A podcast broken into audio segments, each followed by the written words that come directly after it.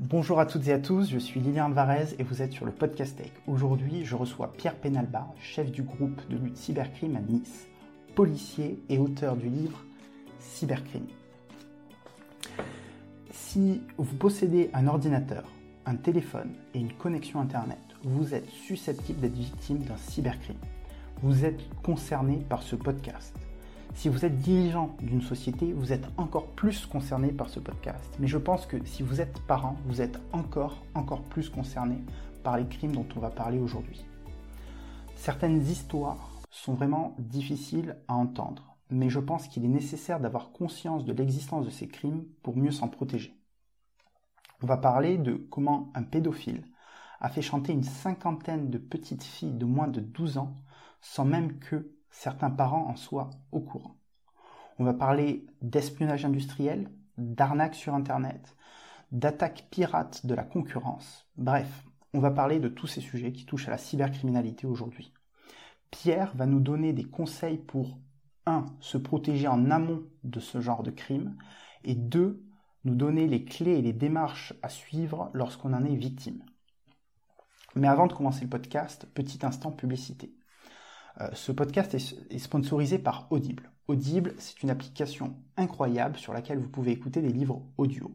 Il y en a près de 400 000. Vous pouvez euh, obtenir euh, un mois d'abonnement gratuitement via le lien en description de la vidéo. C'est un abonnement très flexible. Vous pouvez écouter un livre audio durant vos trajets en voiture, dans le métro, etc. Moi, je vous conseille le livre de Chris Voss, qui est un ancien négociateur du FBI, qui s'appelle Never Split a Difference, Ne jamais couper la poire en deux, qui est absolument génial. Euh, mais aussi, je tiens à vous parler de mon site à internet lilianalvarez.com sur lequel euh, on a plusieurs produits, un e-book et une formation qui sont destinés aux freelances pour améliorer leur activité. Donc le site est lilianalvarez.com. Moment pub terminé, retour au podcast. Bonjour Pierre, comment allez-vous? Très bien. Merci beaucoup d'avoir accepté mon invitation. Est-ce que vous pouvez me dire sur quel type d'affaires vous travaillez en ce moment? Non. Non J'en avais peur, malheureusement. Clairement, je n'ai pas le droit parce qu'on est tenu au secret dans le cadre de, nos affaires. Je peux parler du type d'affaires sur lesquelles on bosse, mhm. du genre d'affaires. Euh, on travaille énormément en ce moment sur des affaires de chantage et d'escroquerie euh, liées au Covid. C'est-à-dire, euh, la plupart du temps, c'est des, chantages liés à du cryptage de, de, données ou alors à des pénétrations de systèmes avec toujours comme euh, lien directeur des mails de phishing euh, euh, de Covid, du genre, par exemple, on va vous envoyer un mail en disant votre messagerie a été, a été infectée, cliquez sur ce lien pour le désinfecter, ou alors vous avez même des mises à jour de sécurité qui sont envoyées aux administrateurs réseau en disant attention, votre système n'est pas à jour, vous avez un risque, donc cliquez sur le lien pour. Et les gens cliquent assez, assez facilement. Donc on en a beaucoup, beaucoup, beaucoup. Plus certains des employés des, sociétés qui ne sont pas assez prudents et qui ont infecté les réseaux des entreprises euh, par l'intermédiaire de leur messagerie privée qu'ils ont installé sur les ordinateurs de service ou dans leur ordinateur et qui ont infecté du coup l'entreprise. Donc vous avez un, pendant la période du Covid, nous on a eu malheureusement beaucoup de gens qui ont eu des, des attitudes assez euh, sérieuses à ce niveau-là et donc qui ont infecté leur réseau d'entreprise. Donc là, c'est un problème majeur pour nous parce que vous avez un piratage informatique dans une entreprise. Euh, quand vous allez avoir la plainte, nous, on va enquêter. Si on remonte sur un employé, évidemment, l'employé n'est pas obligatoirement l'auteur. Il a pu être lui-même piraté, mais il y a une responsabilité qui rentre en jeu. Et euh, on essaye de faire en sorte de savoir comment ça s'est fait, pourquoi. Donc euh, là, on marche sur des œufs dans ce domaine-là parce que le but, c'est pas de, mettre en cause les employés ou le, ou le directeur de, des informatiques qui n'a pas pris les précautions nécessaires. Il y a des, actes de piratage réels qui sont faits. C'est à nous de déterminer comment ils ont fait et quelle est la responsabilité de chacun. Vous parvenez à remonter euh, à, l'auteur des crimes dans ces cas-là, dans le cadre d'envoi d'email de phishing? Oui. Enfin, je vais, je vais être moins, moins, moins précis que ça. On arrive à remonter jusqu'à l'endroit d'où sont émis les mails la plupart du temps. C'est-à-dire, on a, il y a des, serveurs euh, qui permettent de faire ça. Vous avez des machines zombies qui sont utilisées pour l'envoi de mails en masse. Parfois, rarement, vous avez des serveurs de mail qui sont piratés et qui servent à ces envois-là. Mais quand on travaille sur les, sur les, serveurs d'origine ou sur les machines pirates, on arrive à remonter au botnet, au serveur de contrôle. Et quand on arrive au serveur de contrôle, on arrive à remonter jusqu'à l'adresse IP de, de l'auteur des faits. Mais le problème, c'est que c'est un travail de longue haleine. Ça ne se fait pas comme dans les films, je tiens à le dire. Hein. On n'arrive pas à pirater une base de données en deux secondes. On ne clique pas à deux sur un clavier en même temps. Ça n'existe pas. Il y a une scène dans NCIS qui, qui m'a fait toujours rire. On voit les deux qui tapent en même temps sur le clavier euh, comme si c'était un piano. Oui. C'est complètement euh, hallucinant. Et les gens me disent Mais pourquoi vous ne faites pas ça? On ne peut pas. Mais vous, vous le racontez d'ailleurs dans le livre. Euh, il y a un épisode, je crois, avec une procureure euh, qui, a l'impression qu'on euh, peut rentrer dans la matrice ou je sais plus de oui, qu'est-ce que c'était l'histoire. Enfin, elle, pensait, elle pensait qu'on était comme dans la matrice, quoi. On mhm. pouvait se connecter et puis aller voir comment ça se passait à l'intérieur. Non, c'est pas encore comme ça. Mais le problème, c'est justement ça aussi, c'est que nous, enfin, je, le, public auquel on parle ce soir, c'est peut-être un public un peu plus technicien. Mhm. Mais malheureusement, nous, on sait, mais il y a plein de gens qui se font des idées et qui ont des idées complètement fausses, qui sont faussées à la fois par les séries télé ou euh, par ce qu'ils ont lu ou par euh, des déclarations de gens qui sont complètement à l'ouest. Et euh, ils pensent vraiment que l'informatique est capable de tout. Moi, j'entendais l'autre jour quelqu'un qui parlait d'intelligence artificielle et qui disait pourquoi on n'utilise pas l'intelligence artificielle pour nettoyer les réseaux? Mais oui, bien sûr. D'accord. Est-ce que, avant qu'on rentre vraiment dans le vif du, du sujet avec quelques histoires peut-être du livre, euh, est-ce que vous pouvez nous rappeler quelques chiffres au niveau de la criminalité en France, de la cybercriminalité pardon en France? Alors, les chiffres avant Covid, oui. c'est-à-dire avant cette période spécifique, euh, on était à des centaines de milliers de, personnes qui étaient touchées chaque année.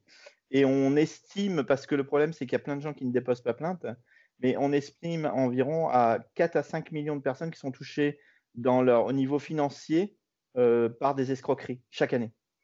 Hein, c'est des chiffres qui sont fournis par les, par euh, les, différents organismes officiels.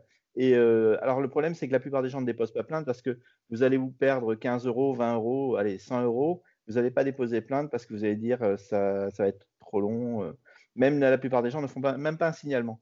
Sauf qu'on sait que ça est fait parce qu'on a des retours des banques, on a des retours. Et quand on interpelle des gens, on a parfois des milliers de personnes qui sont euh, victimes qui n'ont pas déposé plainte. On a les listings, on sait que ça a été utilisé, les gens sont, s'en sont aperçus, ont bloqué leur carte bancaire après avoir perdu 15 ou 20 euros. Des fois, ils sont remboursés, donc ils sont contents. S'ils ne sont pas remboursés, ils râlent un peu, et puis ça, se termine là. Mais euh, ça touche énormément de personnes. Et le, ce qui, me, moi, me pose problème, c'est que le, facteur de, de, toutes ces arnaques, de toutes ces escroqueries, c'est à 98%, 99%, c'est des mails de phishing on n'est pas dans de l'escroquerie et dans, de, dans du piratage de haut niveau. On est vraiment. Alors, je ne dis pas que c'est euh, très facile de, le distinguer parce qu'ils sont de plus en plus perfectionnés, ils sont de plus en plus euh, euh, beaux, on n'arrive pas à distinguer le vrai du faux, mais il y a, je, me tue à répéter aux gens, mais il y a un principe de base. dès qu'on reçoit un mail qui demande des coordonnées bancaires, qui demande des coordonnées personnelles, il faut entrer en mode attention. Euh, c'est comme on dit aux enfants, euh, vous n'allez pas avec un monsieur, euh, vous acceptez pas des bonbons de quelqu'un. Voilà. il faut avoir ces réflexes-là. Et malheureusement, la plupart des gens ne l'ont pas. Et c'est grâce à cette ignorance, grâce à cette méconnaissance, on va dire. Et je pense que c'est dû peut-être à un manque de formation. Euh, il y, a un manque de formation initiale de, chez les, personnes qui fait qu'on n'a pas accès à, cette, euh, à ce réflexe. Mm. Moi, j'y suis dedans, je vois les gens qui viennent pleurer dans mon bureau euh, toute la journée. donc, ça fait des années que je prêche pour, auprès de, mais de tout le monde. Hein. Je veux dire, les policiers ne sont pas à l'abri des, des, escroqueries. J'ai des collègues qui viennent me voir en me disant Je me suis fait avoir. Donc, c'est parce qu'ils n'ont pas encore le réflexe. Pourtant, on leur dit, on répète, on essaye de, mais il y a vraiment un réflexe de, je dirais, de, survie à avoir quand on est connecté à Internet, c'est se dire, dès que je reçois quelque chose, il faut que j'ai un esprit critique. Il faut à la fois avoir l'esprit critique, se dire est-ce que ça peut être vrai, est-ce que et de toute façon je rentre pas mes coordonnées bancaires, je clique pas sur des liens, je vais pas dans un truc, je vais y aller par un autre moyen, je vais vérifier d'une autre façon et je vais peut-être appeler ma banque, je vais peut-être appeler l'organisme. Vous avez en ce moment par exemple, vous avez des, arnaques sur les livraisons, des fausses livraisons. On vous dit que vous avez votre paquet va que vous allez recevoir, mais il y a un problème de, la poste, il vous manque un euro pour recevoir le paquet. Cliquez sur le lien. Il y a plein de gens qui attendent des paquets en ce moment. Donc la plupart, ils vont cliquer sur le lien. Et à partir du moment où vous cliquez, soit votre ordinateur est infecté, soit euh, vos données sont récupérées et il y a du chantage qui est fait au, bout. Donc vous vous savez pas, enfin dès qu'on a ce, type de réaction de la part des, personnes, on a, euh, on a un problème. Et malheureusement, moi, ce qui me, ce qui me chagrine dans, tout ça, c'est que c'est vraiment la porte d'entrée facile. On n'a pas des, méga hackers qui vont s'attaquer à un ordinateur personnel et qui vont arriver à rentrer en utilisant les failles qui existent, parce que toutes nos machines sont, sont plus ou moins euh, vulnérables. Mais on n'a pas de méga hackers qui vont s'attaquer. Eux, ils font du, mailing de masse. Et ce mailing de masse finit par, porter ses fruits. Euh, la dernière fois, dans la campagne de, de, phishing qu'on a vue, ils ont envoyé 85 millions de, mails. 85 millions 85 millions de mails. Et quand ils ont envoyé ces 85 millions de mails, vous savez que sur, 80, sur un, million de mails, vous savez qu'il y en a une toute petite partie, peut-être 0,1%, qui va cliquer sur le lien. Je suis gentil en disant ça. Disons que le, mail est plein de fautes d'orthographe, qu'il est, euh, est mal fait, tout ça, avec des logos dessinés à la main. Euh, et ben, malgré tout ça, il y a une partie des gens qui vont cliquer dessus.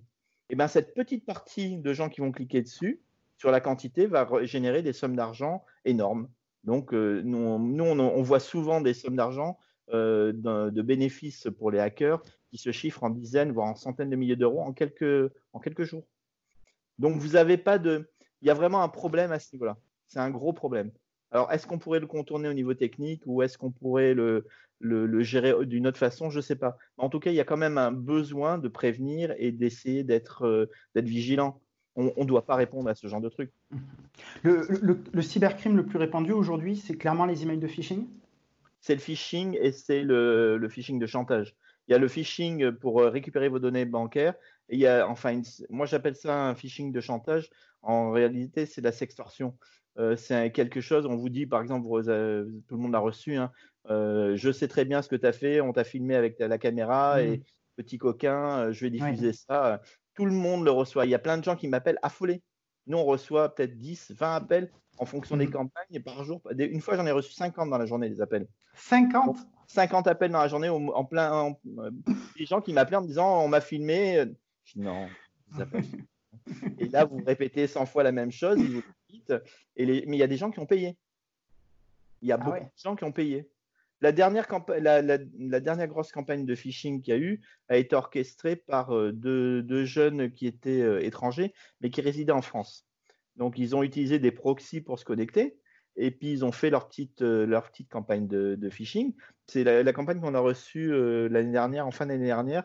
On vous disait euh, attention, j'ai pris le contrôle de votre ordinateur et ils vous donnaient le dernier mot de passe que vous aviez utilisé.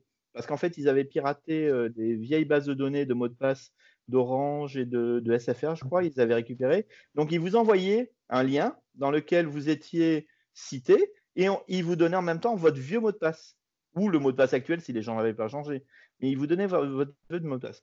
Et à partir de ce, moment-là, il y a certaines personnes qui se sont dit oups et qui ont payé.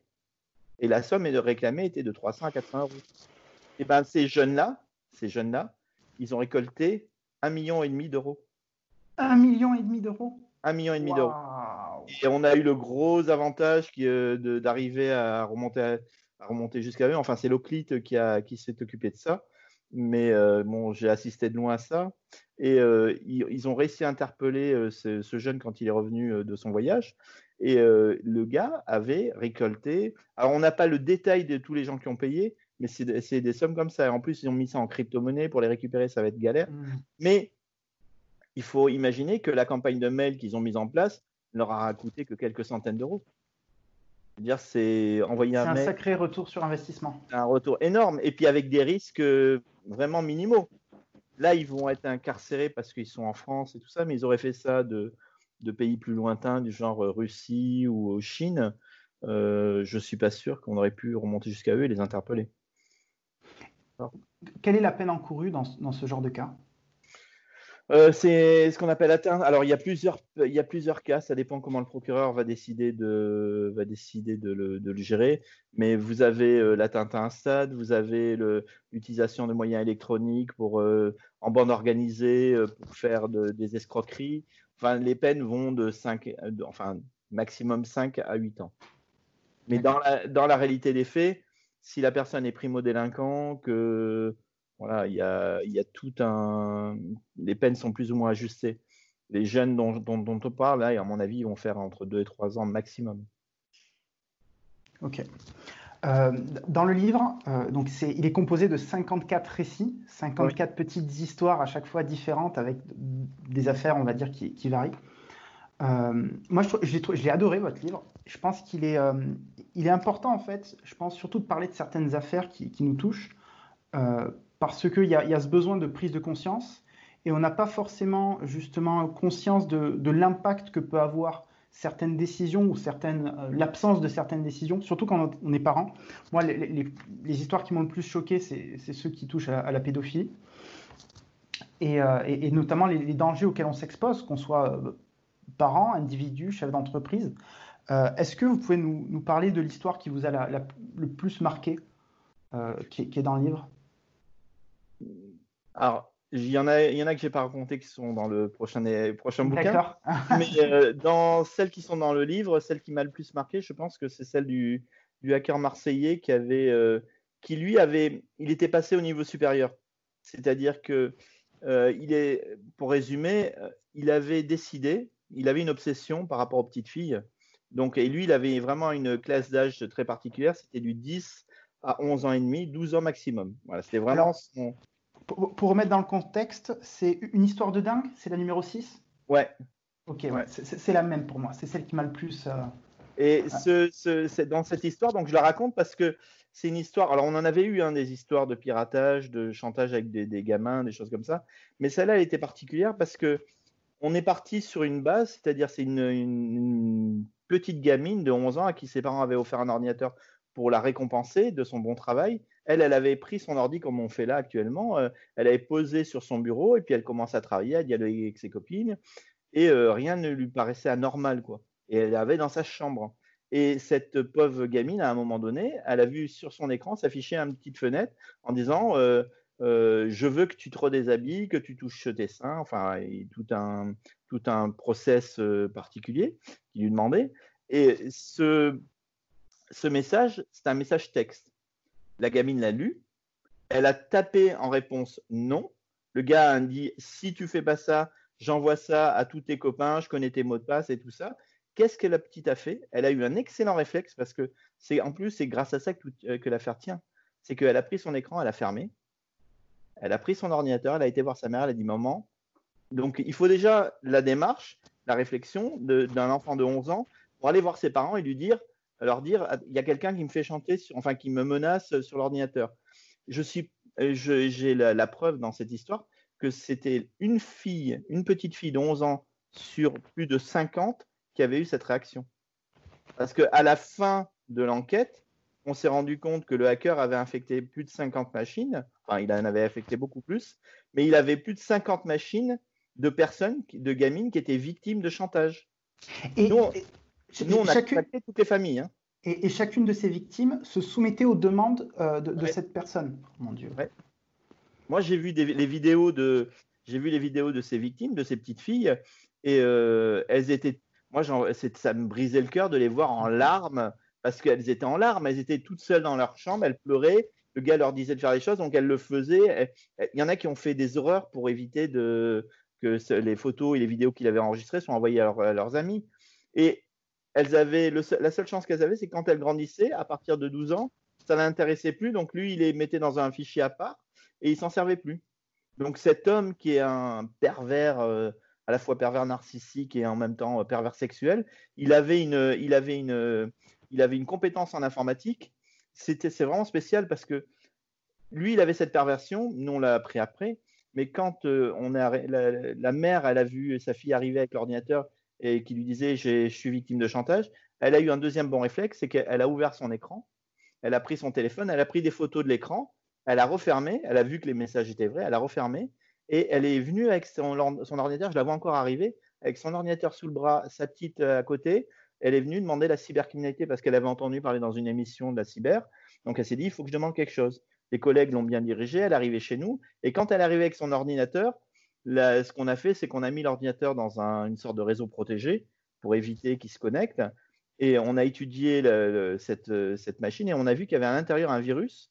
Mais ce n'était pas un virus, c'était une sorte de troyen, mais un troyen fait maison. C'est-à-dire dont la signature n'était pas, détectée par aucun antivirus, ni par les moteurs de comportement. Donc c'était vraiment quelque chose qui avait été développé de façon indépendante. Et il avait une particularité, c'est qu'il se connectait non pas sur un serveur français, mais sur un serveur à l'étranger. Donc le serveur de, commande de ce virus n'était pas en France. Donc vous ne pouvez pas, quand vous êtes flic français, faire une réquisition auprès du serveur étranger pour lui dire donne-moi la, référence. Il faut passer par une CRI.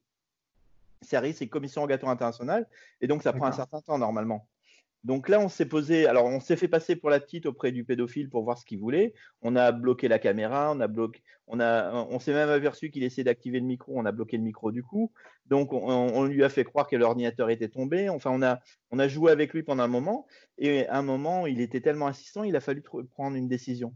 Et du coup, on a envoyé un, comment on pourrait appeler ça? Je vais l'appeler, je vais l'appeler sobrement une petite bombe logique. une petite bombe logique? Une petite bombe logique, c'est-à-dire un fichier qui contenait un de nos virus à nous.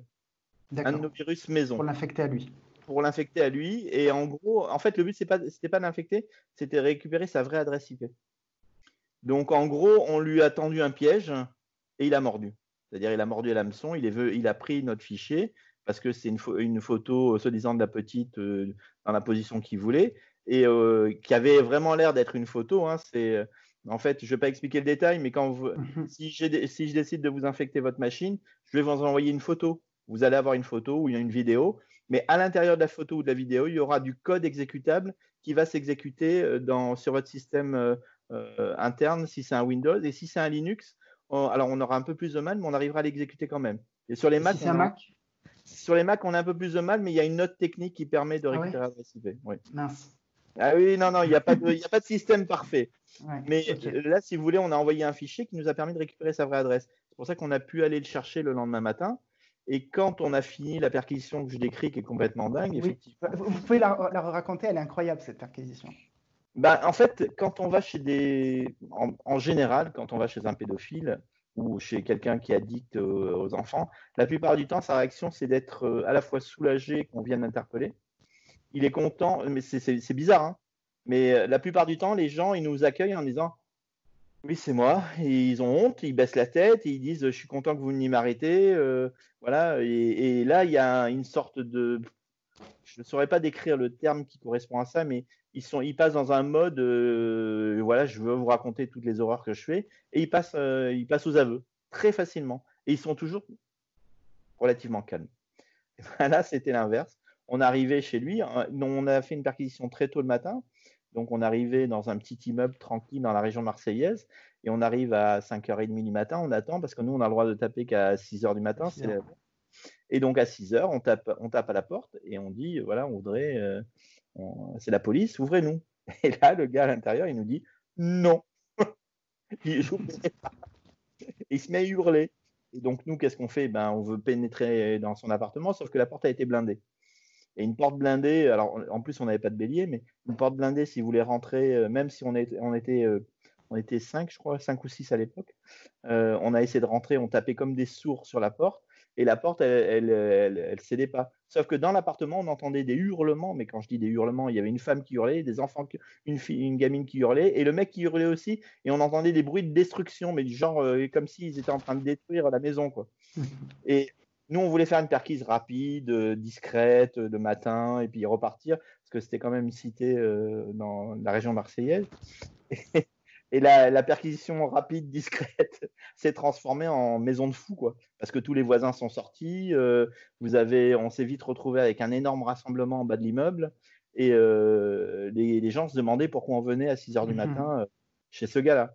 Et quand on a fini, on a commencé, la porte, elle a commencé à plier le gars du coup, il nous a ouvert la porte et là, on s'est tombé devant un gars qui était euh, habillé en là-bas, avec du sang sur les mains, du sang sur les, pieds et son ordinateur, il était ouvert au milieu du couloir Mais vous voyez un, truc arraché comme un volcan.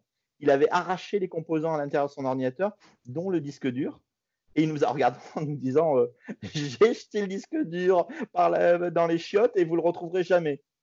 Et j'étais donc immédiatement, dans, mes collègues l'ont interpellé, et j'étais dans la salle de bain voir ce qui se passait. Il avait arraché les toilettes. Vous voyez, le, et il y a un trou qui doit faire plus de 10 cm, et un disque dur passe parfaitement dans les toilettes. Donc le gars, il avait jeté, enfin c'est ce qu'il nous a dit, il avait jeté le disque dur dans les toilettes. Et là, je ne sais pas si vous pouvez vous imaginer dans quel état j'étais. je suis un humain, hein. donc euh, voilà, j'étais un peu énervé. Mm-hmm. Et on était tous un peu énervés. Et donc, du coup, ce qu'on a fait, c'est que on a fait venir des renforts et on a demandé à un, plombier de venir euh, fouiller la, la, gaine technique.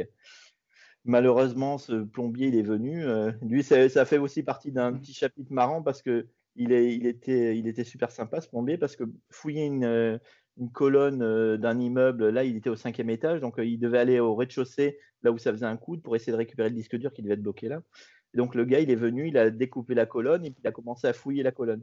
Ce qu'on n'avait pas vu, nous, c'est que pendant qu'on était en train de faire toutes ces opérations, on, gérait les gens à l'extérieur, on gérait les gens de l'immeuble. Il y a une mmh dame qui, qui, avait travaillé toute la nuit, qui est rentrée, et elle a habité au sixième. elle est rentrée chez elle. Et tranquillement, qu'est-ce qu'on fait quand on arrive d'avoir bossé toute la nuit euh, chez soi? Elle est allée aux toilettes. Alors, on va aux toilettes.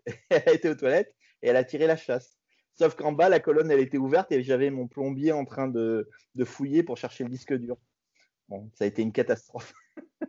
Mais du, coup, il y, avait tous les excréments dans, la colonne. Mon Dieu, ça devait être terrible. Ça a été terrible. Mais bon, et malheureusement, on a. Alors, le plombier, il en a pris plein la tête. Euh, la, petite dame chez qui c'était, ça a été. Euh, nous, on s'est enfui tellement ça puait. Mais le pire, c'est qu'on n'a pas trouvé le disque dur dans la colonne. Donc, euh, on s'est dit, il a dû descendre plus bas.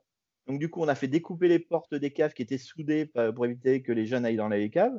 Et on est allé dans le, les fondements de l'immeuble pour chercher. Vous avez une sorte d'énorme boucle en bas de, l'immeuble pour éviter les remontées. Et donc, on s'est dit, il peut être que là le disque dur. Et quand on l'a fait démonter par notre plombier, notre brave plombier, je vous remercie, mais euh, il n'y avait, pas, avait pas le disque dur. Donc là, on s'est dit, euh, non. Et nous, pendant ce temps, on n'était pas resté que sur la colonne. Hein. On avait fouillé tout l'immeuble, on avait fouillé dehors aussi parce qu'on s'est dit, il nous ment, il, a, peut-être jeté par la fenêtre ou sur un des balcons autour. Donc on avait fouillé vraiment partout.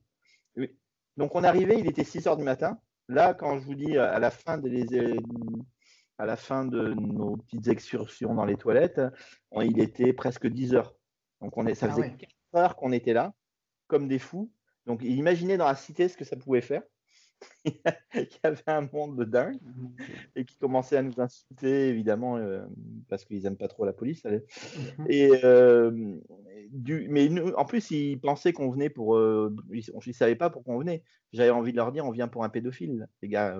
On n'est pas là pour du trafic de stupes, mmh pour vous embêter, ou, ou quelqu'un qui fait des fausses déclarations. Non, c'est un pédophile, le garçon. Et on ne peut pas gueuler ça à la foule. Eh euh, hein, donc, euh, obligé de se taire, de rien dire. Mmh on continue notre enquête. Donc, euh, je me rends compte qu'il nous a menti, visiblement. Et donc là, on lui met la pression encore plus, mais lui, il ne veut pas craquer. Et finalement, en, en, mettant sa femme de côté et puis en, en employant des bons arguments, euh, j'ai réussi à lui faire dire, enfin à, ce qu'elle s'exprime. Et là, elle m'a dit, en fait, il est sorti à la fenêtre quand vous avez tapé, il a pris son disque dur et il l'a balancé dehors. Je dis, mais on a fouillé tout dehors. Et vous avez devant, il y avait une cour, il ne pouvait pas le lancer à 200 mètres non plus. On a fouillé, on n'avait pas trouvé, on avait tout, fouillé. On savait qu'il y avait un disque dur, mais on ne savait pas où il était. Et en fait, heureusement, il y a un de mes collègues qui a une excellente idée. Il s'est dit, si ça se trouve, il a balancé tellement fort qu'il a balancé sur le toit au septième étage. C'était le cas. On l'a retrouvé sur le toit du septième étage. Donc quand on a trouvé le disque dur, évidemment, on avait tous les éléments et on est reparti avec notre garçon. Et avant de repartir, on a fait sa voiture et dans sa voiture, on a trouvé des vêtements d'enfant On a trouvé un sac euh, pour euh, avec, euh, vous savez, les grands sacs postaux de la corde, des, des, cagoules. En fait, il était en train de préparer un enlèvement. Oh mon Dieu. C'était quelqu'un qui était vraiment dans le, le stade préparatoire pour euh, assouvir ses envies d'une petite fille. Ou, enfin, c'était vraiment, il en était vraiment là. Et donc, ce garçon, quand on, l'a interrogé, on a commencé à lui montrer ce qu'on avait trouvé dans ses disques durs. Et quand on lui montrait des images de gamines qui avaient 10 ans, 12 ans, il disait Oh, mais elle est majeure, celle-là. Oui. Et quand on est descendu en âge, qu'on est descendu de plus en plus jeune, c'est son avocat, c'est son propre avocat qui a pété les plombs quand lui, il disait non, non, elles sont majeures. Il a dit écoutez, vous arrêtez. Euh, si vous arrêtez euh, de dire des choses comme ça devant l'évidence, euh, ou alors je m'en vais et puis vous ne serez pas défendu. Quoi. Mmh c'est pas... Et là, il a dit bon, d'accord, ok, là, oui, c'est vrai qu'elle est mineure. Mais c'est incroyable quand même. Et c'est un garçon qui a fait de la prison pas très longtemps. Il a fait 4 ans de prison, ce qui n'est pas énorme, je trouve, par rapport au, au, fait. Mais le, problème, c'est que quand le crime n'est pas euh, n'a pas été mené jusqu'au bout, c'est-à-dire malheureusement qu'il n'y a pas eu de, crime réel, on ne peut pas vous condamner à la même chose que si vous l'aviez fait. Oui, mais il, a quand même fait chanter 50 petites filles. Oui, mais euh, vous, si vous en faites chanter une, vous avez une peine qui est, vous risquez une peine, mais vous en faites chanter 50, en fait, vous risquez pas 50 fois la, la peine, vous risquez toujours la même peine, que ce soit une ou 50. C'est juste que la, gradation dans la punition euh, va aller au maximum de la peine pour une personne. Donc évidemment, mais euh, et nous après quand on a on a récupéré ce disque, on a réussi à le faire réparer et qu'on a récupéré les données qui étaient dedans, on s'est aperçu qu'il y avait plus de 50 gamines qui étaient victimes de chantage. Et on a appelé tous les gens, toutes les familles, on a dû les prévenir.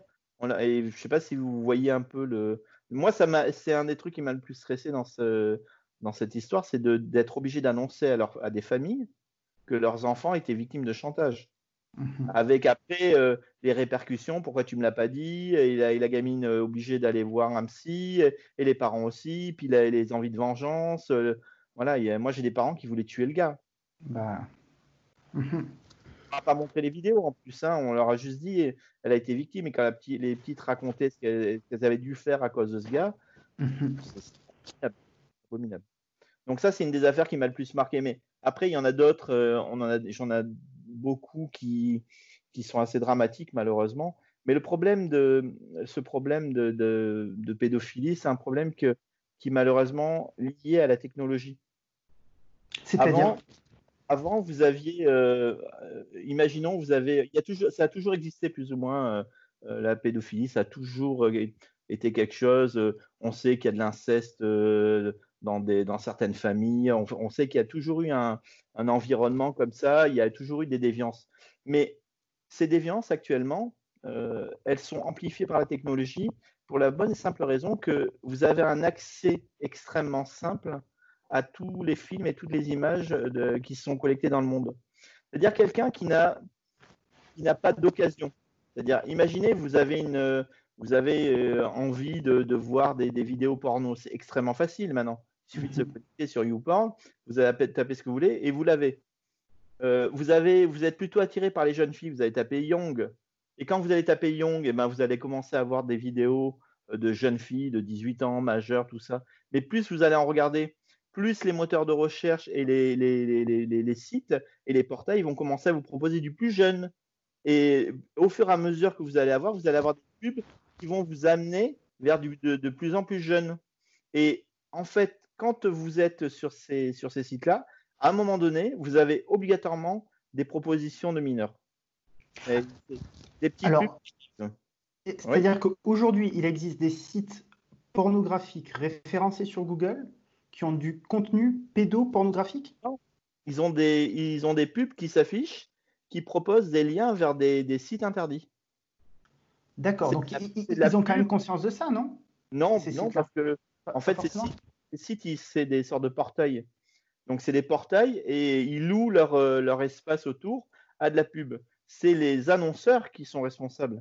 C'est-à-dire que le gars qui va venir. Euh, et le problème, c'est que nous, on a déjà entendu des gens qui géraient des, portails comme ça. Ils nous disent nous, on vend un espace avec de la bande passante et avec un certain nombre de connexions. On signe un contrat avec une société qui nous dit voilà, moi, je vais faire passer 1000 euh, annonces à l'heure et je veux qu'elles soient affichées, qu'elles soient vues par à peu près autant de personnes, et en fonction du nombre de personnes, vous allez toucher tant, euh, de centimes par. Euh, voilà, donc ça, c'est le contrat qui est signé. Mais la société qui met à disposition sur son blog ou sur euh, cet espace de pub n'a pas de contrôle sur la pub. Ils peuvent exiger qu'il n'y ait pas de pornographie, qu'il n'y ait pas de ceci, mais en général, plus vous avez d'exigences, moins vous gagnez d'argent. Mmh. D'accord. Donc là-dessus, il y a des annonceurs peu scrupuleux, en particulier étrangers, qui en profitent pour balancer de la pub. je, peux, je peux vous connecter en deux secondes sur n'importe quel site un peu, on va dire, pas très. Pas Alors, la plupart ne sont pas basés en France. Les sites, les sites qui proposent ce genre de pub là sont toujours basés dans des pays, des pays hors Europe parce que c'est beaucoup plus facile pour eux de ne pas être poursuivis. Ils sont tranquilles. Et euh, il suffit que s'ils voient qu'il y a des plaintes qui ont été déposées, qu'il y a quelque chose qui est en train de se monter, ils ferment le site, ils en ouvrent un autre et euh, ça, se, ça, se, fait assez facilement. Si jamais vous êtes basé avec un site comme ça en France, vous êtes sûr que dans la semaine, vous allez avoir les policiers chez vous et euh, là, ce sera plus difficile de, nier son implication. Mais ils, sont assez, ils sont assez finaux pour, pour laisser passer ça en disant moi je ne savais pas ce qu'il y avait comme pub. Mais malheureusement, c'est quelque chose qui se fait énormément je dirais que à la rigueur, même Google, euh, Google, c'est un, ils sont censés bien vérifier leurs données. Je pense que même Google participe à ça euh, en, référençant absolument tout. C'est-à-dire, il suffit maintenant que vous tapiez sur Google des mots spécifiques euh, liés à la pédopornographie pour tomber sur des sites de pédopornographie. Donc ça, c'est pour moi, c'est assez grave vous avez aucun moyen, vous, de signaler ces. enfin, il n'y a aucun process qui est mis en place pour signaler ces, euh, sites et qu'ils soient déréférencés? On le fait, mais le déréférencement n'est pas immédiat. Il vérifie d'abord si c'est vrai. Mhm. Donc, en tout ce temps-là, il y a des gens qui vont cliquer. Et une fois qu'il est référencé, il va être référencé par une. Parce que le site va réapparaître ailleurs. Ah, et en fait, les sites, on a des, par exemple des sites flottants qui changent de nom sans arrêt. Donc, euh, les, leurs, euh, ils ont fait des sortes de sites avec des portails donc euh, qui vont s'installer et qui vont rester pendant 5 heures avec un nom, ils vont changer légèrement de nom, ils vont repartir ailleurs, et donc du coup ils vont être référencés et ils vont être suivis plus ou moins par les, moteurs de recherche, mais ils vont apparaître en permanence. Et ça, malheureusement, c'est des choses qui vont finir par mener les gens à, visionner des images et des, contenus. Euh, moi, j'ai des parents qui m'appellent régulièrement parce qu'ils sont tombés sur des, pubs euh, à caractère pornographique qui montrent des mineurs. Et effectivement, vous allez sur le truc et vous regardez. Alors, ils ont pris des filles extrêmement fines, euh, sans poitrine, sans poils, ça, qui ressemblent à des mineurs, mais c'est pour voir si la personne va cliquer dessus. Et si la personne clique dessus, là, ils vont vous proposer un lien de plus, plus pratique, enfin plus, plus direct. Mais quand les gens regardent ça, ils me disent ça, c'est des enfants, c'est des mineurs. On leur dit non. Ils, font, ils sont vraiment à la limite, limite, limite. Hein, ils, disent non, non, c'est du, du majeur, mais limite, limite. Mais essayez, vous allez voir, c'est incroyable. Et malheureusement, cette technologie qui rend ça si accessible finit par, euh, engendrer une sorte de vague. Moi, je la vois monter d'année en année. C'est-à-dire que les gens qui, euh, vont tomber dessus par hasard, imaginons vous tombez, vous téléchargez le film Blanche-Neige et euh, à la page de Blanche-Neige, vous avez le viol d'une gamine, tout ça pour la 99% des gars, des, personnes qui vont regarder ça, ils vont fermer. Ils vont, le, ils, vont, le supprimer et plus jamais ils iront le, télécharger. Mhm. Il y a une petite partie des gens qui vont le regarder, qui vont dire Ah ouais. Et ça va provoquer une sorte de une sorte d'excitation. Et cette excitation, elle peut se produire à n'importe quel âge. Je veux dire, ça va pas toucher euh, que des vieux pervers euh, de entre 50 et 70 ans euh, qui sont là, qui suent à grosses gouttes. Ça peut toucher un mhm. gamin, comme ça peut toucher un adolescent, ça peut toucher n'importe qui. Ça va, ça, c'est très très très très majoritairement masculin hein, comme, euh, comme addiction, mais c'est ça touche à peu près n'importe qui. Le problème, c'est que la technologie fait que vous êtes seul devant votre ordinateur, tranquille, des fois, ils sont, euh, c'est même des célibataires ou ils n'ont même pas de famille, ils sont complètement isolés. Et la seule excitation qu'ils ont, c'est au travers de ces images. Donc, le problème, c'est que quand ils commencent à s'y intéresser, ben, les sites vous en proposent de plus en plus. Vous allez de plus en plus loin dans les liens. Et euh, cette euh, accessibilité technologique fait que vous allez devenir un pédophile. Parce que le fait d'en voir sans arrêt, le fait d'en consommer de plus en plus, euh, moi je l'ai vu, transforme l'esprit humain. C'est un peu, je compare à un cancer. Le cancer, quand il commence, si on le traite tout de suite, on vous arrive à vous en débarrasser. Mais quand il a un stade trop avancé, c'est fini. Hein, les métastases partout, euh, la, personne est condamnée.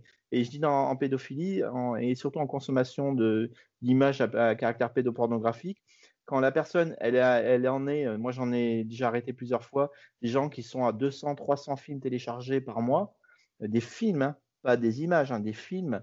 200 à 300, ça leur fait 3 à 4 par jour, voire 5, voire 6, qui, visionnent et euh, ils, éprouvent l'excitation. ces personnes-là, c'est trop tard pour elles. Il n'y a pas de. il y a les médecins vous diront la même chose, les experts psychiatres vous diront les gens qui en sont là, c'est déjà trop tard. Ils sont dans une addiction, ils vont devoir prendre des médicaments toute leur vie pour éviter de, passer à l'acte. Juste éviter de passer à l'acte. Donc vous avez, un, vous avez vraiment une, addiction totale qui se fait à cause de la technologie, de la solitude, de, l'impression de, de l'impression d'impunité qu'on a devant son écran. Moi, j'en ai arrêté plein. Ils se disent, mais comment vous êtes remonté jusqu'à nous? On a des outils qui nous permettent de faire de la surveillance. Euh, oh, prenons le, cas de, enfin, plaçons-nous de l'autre côté. On est parents. Comment est-ce qu'on fait pour protéger ses enfants dans ces cas-là? Je vais vous donner un exemple. Enfin, je vais vous donner un exemple. Euh, c'est pas spécifique à la pédophilie, enfin, mais c'est spécifique aux relations parents-enfants. Euh, il y a à l'issue de la sortie, après la sortie de mon bouquin, j'ai rencontré pas mal de pas mal d'amis, de copains. On a eu l'occasion de, discuter. Et euh, il y a pas longtemps, j'étais à un anniversaire et il y a des parents qui sont venus me voir en me disant ah oui, il est sympa ton bouquin, mais nous on n'est absolument pas concernés. Je dis ah bon, euh, pourquoi vous n'avez pas d'enfant Non, pas d'ordinateur? Il dit si si, on a un ordinateur, tout ça, mais non, notre fille, elle est en c'est une petite merveille, c'est un petit sucre d'orge, elle est adorable, elle est gentille, elle veut pas qu'on lui parle de garçon. Euh. Je dis, écoute, moi, je suis d'accord avec toi, mais fais, juste un, test. Juste pour me faire plaisir, tu fais un test. On était samedi soir. Hein. Donc, je dis, voilà, tu dis, elle, sa fille, elle, euh, elle était euh, dans une école à Paris. Et donc, toutes les, semaines, elle montait à Paris. C'était juste avant le Covid. Elle, elle montait toutes les semaines à Paris. elle restait toute la semaine et elle revenait le week-end. Donc je dis, tu dis à ta fille que tu as un ami policier qui va protéger son téléphone et son ordinateur pour empêcher qu'elle se fasse pirater par un méchant hacker ou euh, par, euh, par quelqu'un. Il dit, tu fais juste ce test-là. Juste ça. Mais non, mais non, mais fais juste ça. Le lendemain matin, à 9h, ils m'ont appelé. Ils pleuraient au téléphone. Parce que quand ils ont, le soir, ils sont arrivés, et le lendemain, ils ont vu, leur fille était encore debout. La fille, elle avait 12, 13 euh, ans. Ils, lui ont parlé, ils ont dit voilà, on voudrait protéger ton ordinateur, on a un ami. C'est parti en live complet avec euh, la, petite. Elle s'est mise à hurler, elle voulait pas qu'il touche ni son téléphone ni son. Euh, hein, la, petite fille qui voulait se boucher les oreilles. Euh, et elle a fini par leur avouer qu'elle faisait des, des vidéocams avec ses copines, qu'elle avait regardé des films pornographiques, qu'elle s'était filmée à poil avec ses copines, qu'elle avait des réunions, qu'elle avait des rendez-vous, des machins comme ça. Donc le petit ange qui pour eux était complètement euh, innocent, qui voulait pas entendre parler, avait en fait déjà une vie sexuelle. Il avait déjà, enfin elle avait déjà une vie sexuelle elle était déjà euh, en pleine orientation sexuelle et elle avait déjà des conversations qui faisaient rougir ses parents. Donc ils m'ont appelé pour me dire qu'est-ce qu'on fait? Je leur ai dit ben le seul moyen c'est là actuellement. De toute façon c'est trop tard pour l'empêcher de découvrir ce genre de choses. Donc le seul moyen c'est le dialogue. Donc, c'est on va se mettre autour de. Voilà, tu vas aller avec ta mère, tu vas lui montrer, on va discuter, vous allez ouvrir le dialogue et il faut en parler. Il faut parler. Il faut la laisser parler, s'exprimer et il faut surtout pas condamner. Parce que si on condamne, de toute façon, ils vont aller ailleurs pour faire leur. Euh, mmh Donc, ça, il a pas de. La condamnation ne sert à rien. Il faut dialoguer, il faut ouvrir. Mais il faut dire aux enfants, il faut leur parler. Moi, je suis pour leur parler, leur dire voilà, sur le net, vous allez voir des films, vous allez voir des trucs, c'est pas la vraie sexualité. Il faut, faut, faut, être clair. Hein. Euh, moi, dans le livre, je raconte une histoire d'une petite bande de gamins euh, qui ont été victimes de chantage. Alors, c'était un, jeune, un jeune adolescent qui les faisait chanter euh, pour s'amuser avec un, des petits qui gardait. Mais ces gamins, ils avaient 10 ans. Une bande de gamins dans une école privée. Et ils avaient tous regardé du YouPorn à 10 ans. Et ils avaient tapé les mots euh, ils avaient tapé Zo, euh, Sus, Beat, Sodo euh, à 10 ans. Je veux dire, alors moi, je vais peut-être passer pour un vieux con, mais je crois que mon premier film porno, j'ai dû le voir à 15 ou 16 ans. Hein, et j'ai vu un extrait comme ça sur une cassette VHS tremblante en secret, puis j'étais là, oulala, c'est terrible. Mais et encore, mais j'avais déjà, ma, j'avais déjà fait une sorte d'orientation. je savais à peu près comment ça a été. Et puis à 15 ans, je pense qu'on commence à être à peu près mûr pour comprendre. Et puis, j'étais pas soumis à, soumis à un déluge. Parce que là, quand les gamins se connectent, ils ont accès à tout. Dire, c'est, euh, comme si vous les mettez dans un, euh, dans un sex shop et que vous leur dites essayez tout. Non. Enfin, Moi, je dis non parce que trouve pas ça normal. mais, mais les parents, enfin, à la place des parents, les parents qui donnent des téléphones avec accès Internet illimité à leur, à leur progéniture, je leur dis, mais vous êtes fous. C'est comme si vous preniez votre gamin, vous le mettez euh, à 2 heures du matin euh, dans le quartier le plus mal famé de la ville en disant Sois sage, hein, et je reviens te chercher euh, demain matin. Quand on donne l'exemple physique, il dira ah, non, je ne ferai pas ça. Et c'est mhm. pareil. Laisser un gamin seul dans sa chambre, dans son lit, avec son téléphone connecté sur Internet en liberté totale, vous ne savez pas avec qui il communique, vous ne savez pas ce qu'il fait. Vous savez... Moi, j'ai des gamins de 10 ans, 11 ans qui envoient des, selfies à poil, qui filment leur sexe, qui, euh, échangent, qui sont victimes de pédophiles. Et euh, les parents sont pas au courant. Ils pensent que le gamin, il dort tranquillement dans sa chambre, mais le gamin, il part avec son téléphone, avec sa tablette.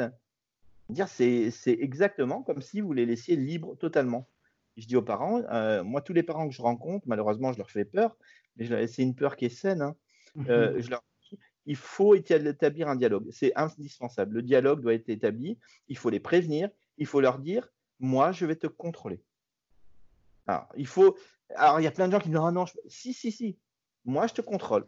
Je suis, euh, je suis parent. J'ai une responsabilité envers toi. Je vais établir un contrôle. Et le, le contrôle va être un contrôle technique vous pouvez très bien limiter les, sites sur lesquels ils peuvent aller. Il y a des, logiciels de contrôle parentaux. Vous mhm. avez plein d'activités. Si jamais je m'aperçois qu'ils utilisent le mode privé ou euh, qu'ils effacent l'historique, c'est euh, d'abord ces dialogues et interrogatoires à fond avec l'enfant, et puis surtout euh, c'est interdiction de plus, d'appareils de connexion.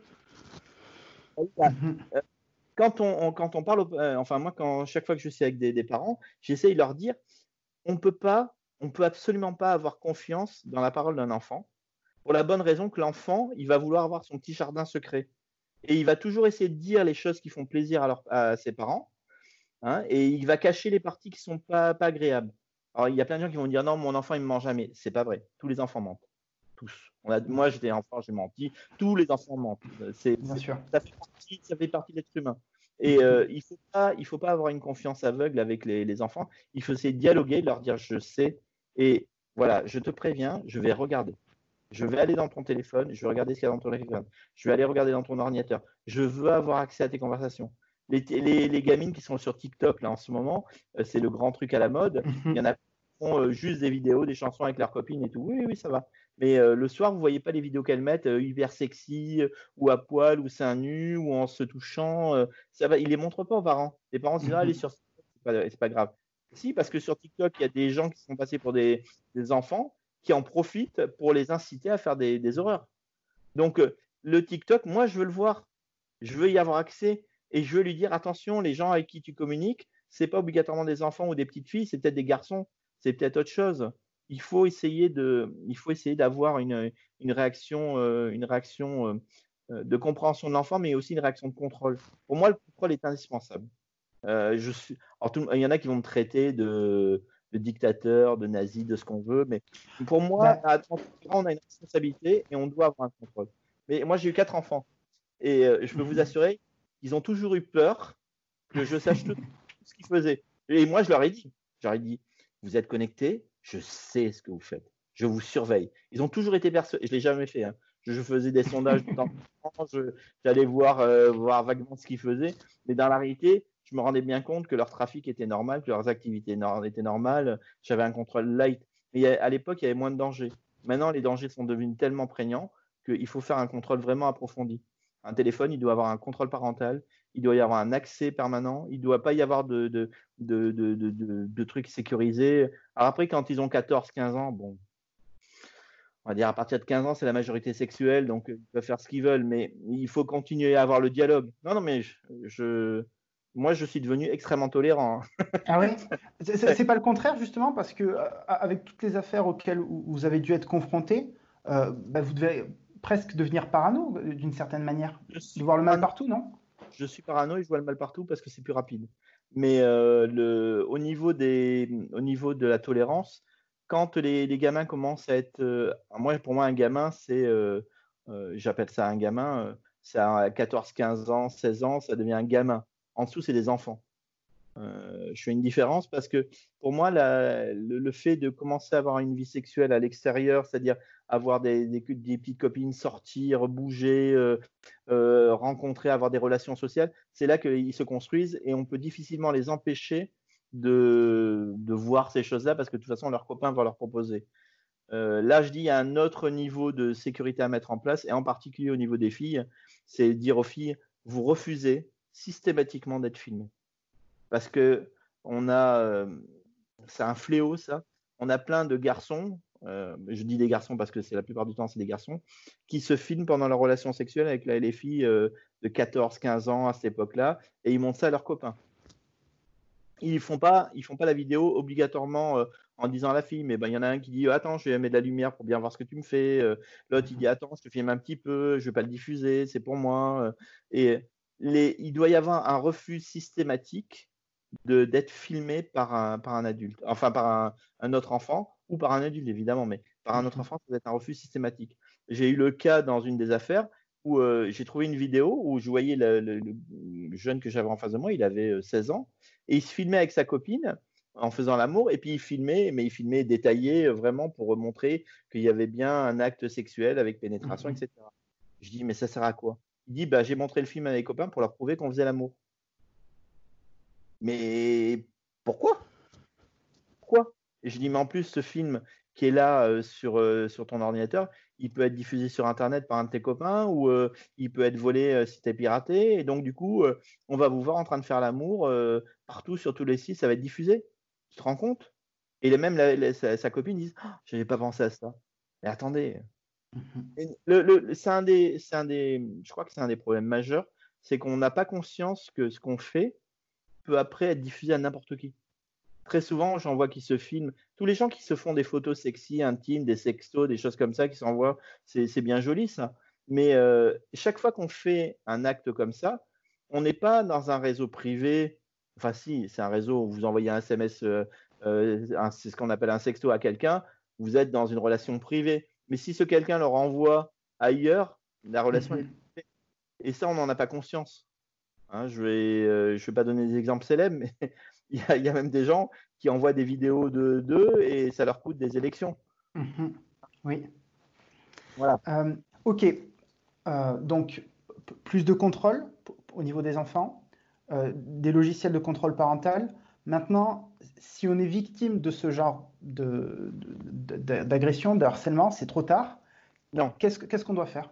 Il faut immédiatement déposer plainte. Ça, c'est un c'est quelque chose que je me tue à répéter, mais dès qu'un enfant ou euh, un parent constate qu'il y a quelque chose, il ne faut pas hésiter une seconde. Il y a d'excellentes euh, euh, brigades des mineurs qui ont été montées partout, dans toutes les villes, vous en avez, avec des gens qui sont formés à ça. la plupart du temps, c'est des collègues alors masculins, féminins, et qui sont vraiment adaptés à ça, et qui sont aidés par des cellules cybercrime.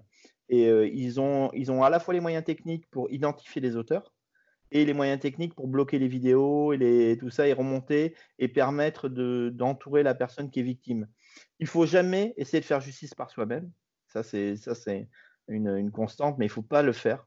On, des fois, on a envie de le faire, mais il faut pas le faire. Il faut déposer plainte et il faut faire confiance aux forces de, police à ce niveau-là, parce qu'on a vraiment des, équipements et euh, police ou gendarmerie. Hein, je suis pas, euh, je suis pas sectaire.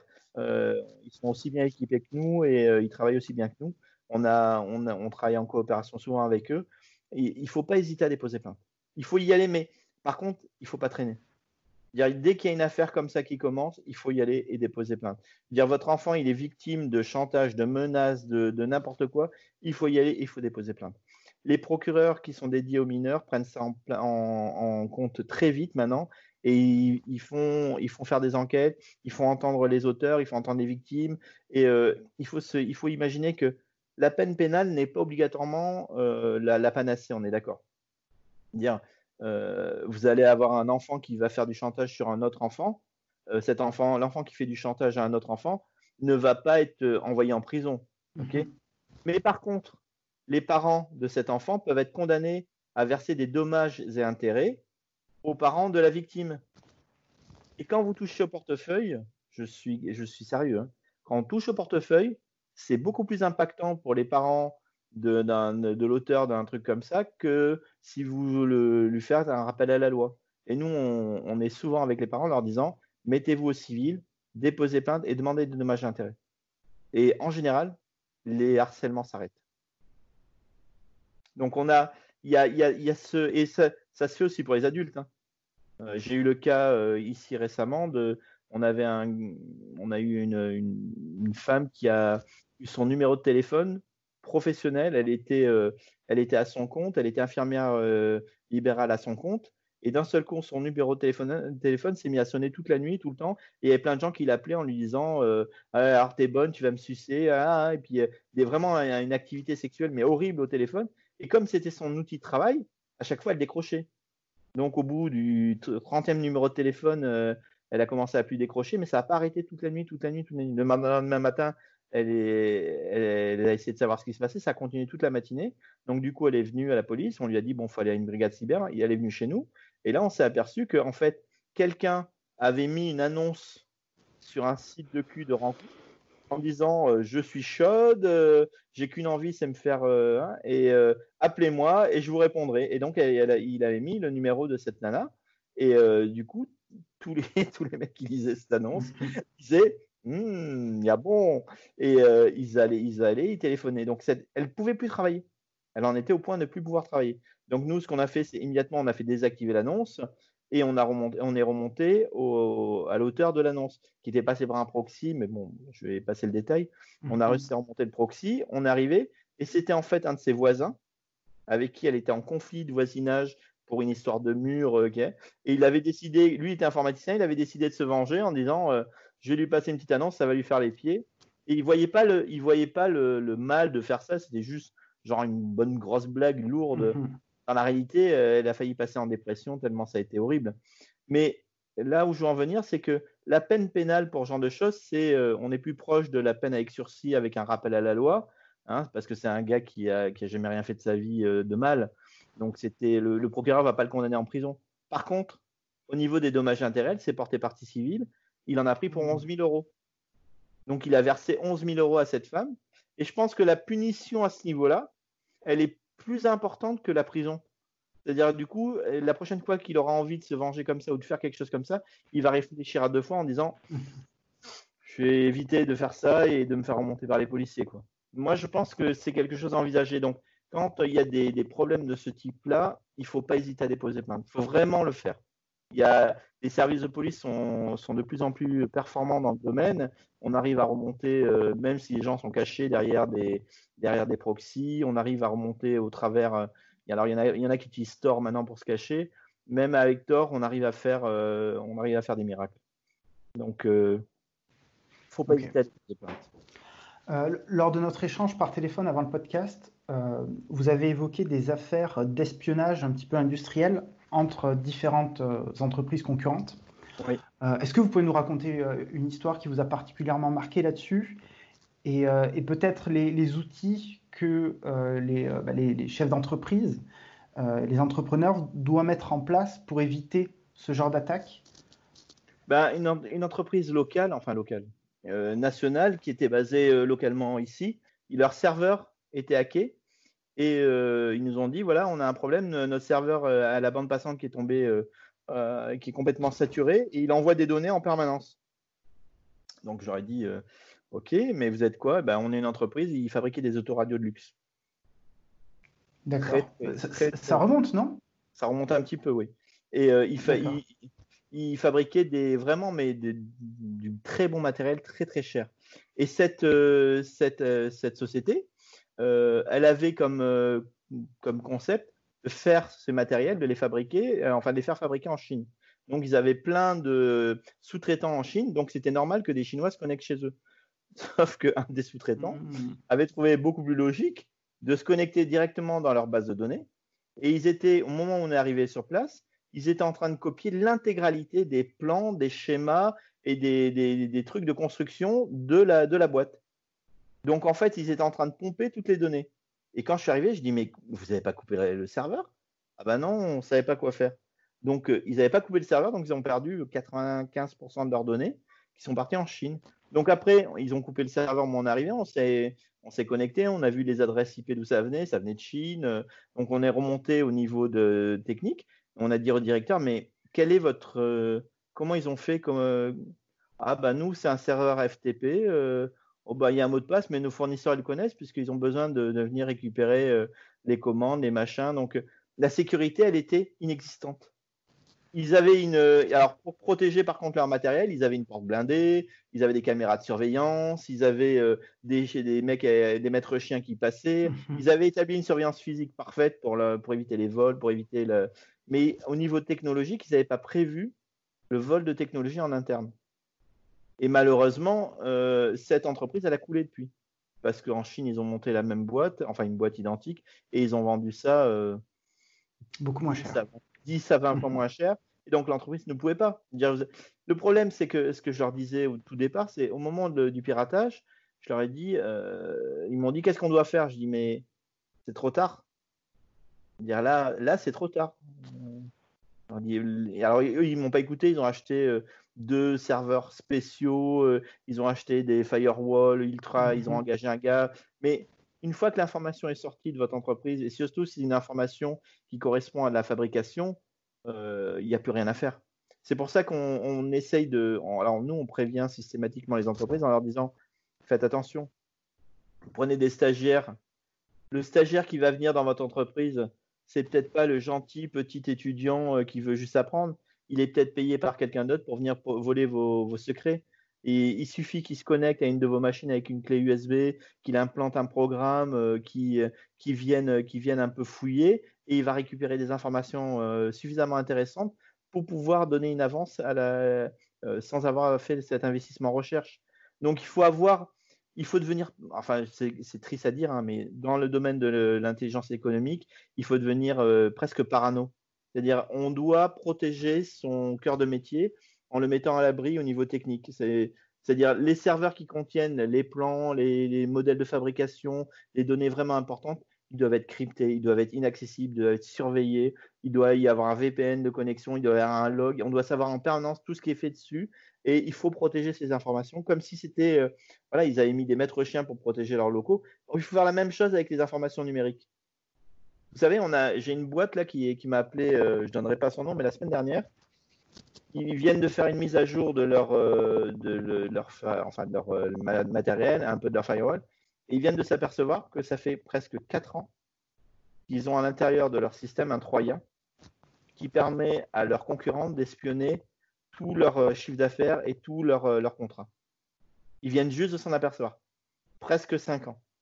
Donc vous avez une grosse boîte, enfin là on est dans une très très grosse boîte, une très grosse boîte qui vient de s'apercevoir, simplement en mettant à niveau leur, euh, leur système, ça fait 5 ans leur, euh, ne comprenaient pas pourquoi leurs euh, concurrents réagissaient aussi vite, voire avant eux, et ils arrivaient, ils avaient du mal à se développer parce que les concurrents étaient toujours au même niveau. Pour la bonne raison qu'ils étaient sous espionnage en permanence. Alors après, prouver l'espionnage, ça va être difficile parce que l'espionnage ne passe pas directement d'une boîte à l'autre. Hein. On n'est pas dans les films. Hein il va passer par un prestataire extérieur qui lui-même va revendre les informations à un autre, qui lui-même va les, crypter, les diffuser, et ça va arriver euh, après plein de filtres et, on ne pourra plus prouver la réalité des choses. Mais ça existe. donc, ok. Donc, vous n'arrivez pas à remonter du coup à l'entreprise concurrente, même si vous savez que, euh, que, c'est ça ce qui se passe? Ça arrive qu'on a. Je ne vais pas rentrer dans les détails, mais ça, arrive. Ça nous arrive mais euh, c'est pas systématique évidemment. Ok, ok, ok. On, on, va garder nos petits secrets là-dedans, mais on arrive à remplir certaines entreprises. Euh, donc, est-ce qu'il y a des, des mesures concrètes qu'aujourd'hui on peut prendre euh, au-delà, j'ai bien compris, protéger les serveurs de ces données euh, lorsqu'on est employé d'une entreprise ou, ou chef d'entreprise? Quand on est chef d'entreprise, il faut, il faut se poser des bonnes questions. C'est-à-dire, quel est mon cœur de métier?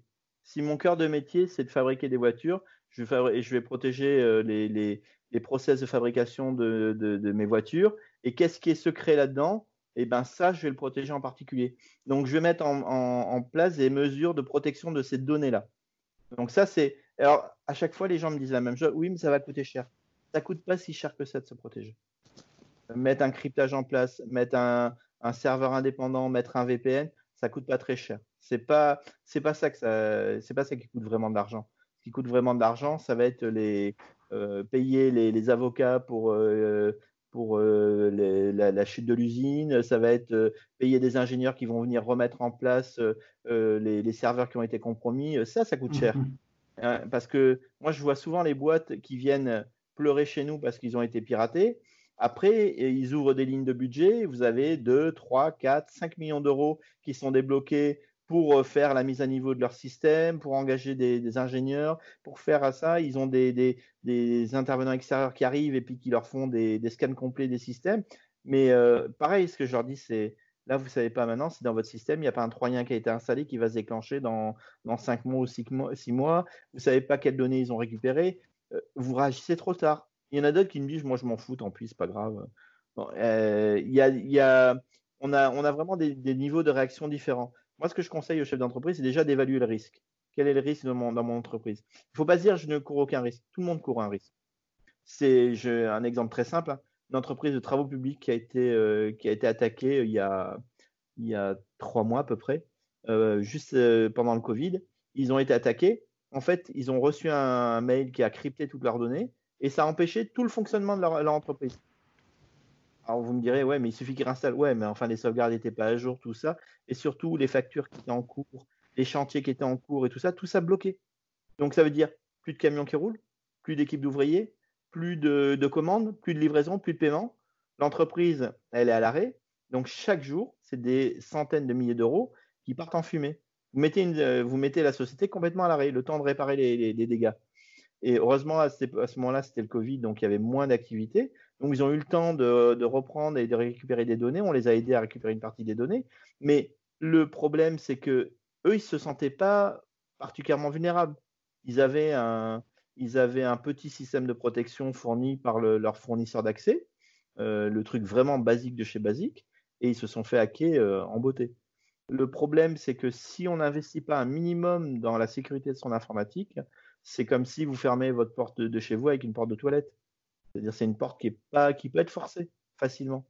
Euh, donc moi, ce que je conseille, c'est faites faire un test de sécurité par un, expert, par, un, par un, spécialiste en sécurité réseau, qui vous dise, voilà, notre réseau, il est comme ça, testez-moi, dites-moi où je peux m'améliorer. Mais surtout pas par la personne qui va vous installer le réseau. Il faut que ce soit quelqu'un d'indépendant. Répétez ce que vous venez de dire. C'est-à-dire que le test qui va être fait et les analyses qui vont être faites doivent être faits par quelqu'un qui est complètement indépendant de celui qui va faire réaliser les travaux après. Ok.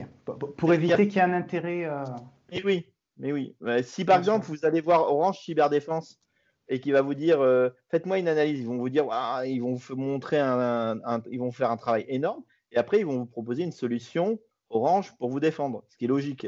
Bien sûr. Maintenant, alors je ils sont très très bons en plus, super défense. Ah oui? Mais ah ouais, ils sont très bons. Mais euh, je vais, moi, je vais pas leur demander directement à eux de venir faire une analyse euh, de, mon système. D'abord parce qu'ils sont chers, parce que c'est une grosse boîte. Je vais d'abord demander à un, spécialiste indépendant, un gars indépendant. Il y en a plein des, des, des spécialistes indépendants, en leur disant voilà, faites-moi un test, dites-moi où j'en suis, qu'est-ce, quelle est ma protection, est-ce qu'elle vaut le coup? Alors c'est vrai, c'est un investissement, le gars il va vous prendre 3, 4, 5 000 euros pour faire un test de sécurité de, votre, de votre...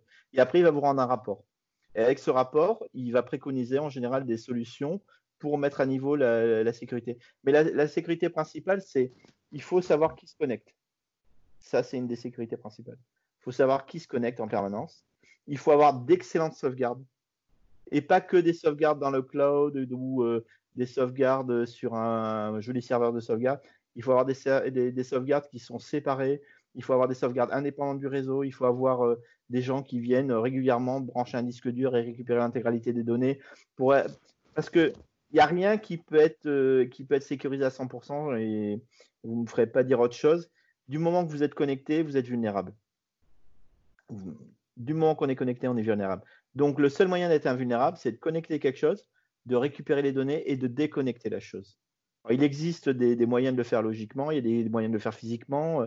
Moi, je conseille vraiment de prioriser les sauvegardes. Ça, c'est une chose.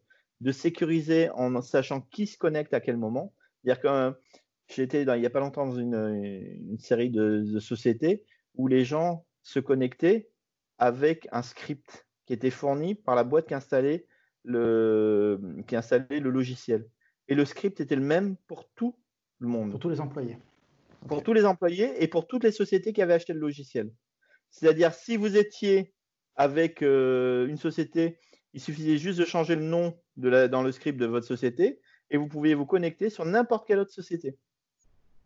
Donc ça, alors j'étais les voir, j'aurais dit, mais vous ne trouvez pas que c'est un peu léger de mhm. dire à une société, vous connectez en cliquant sur le script, oui, mais ils sont, en gros, ils m'ont dit, ils sont bêtes, donc c'est le plus simple pour nous.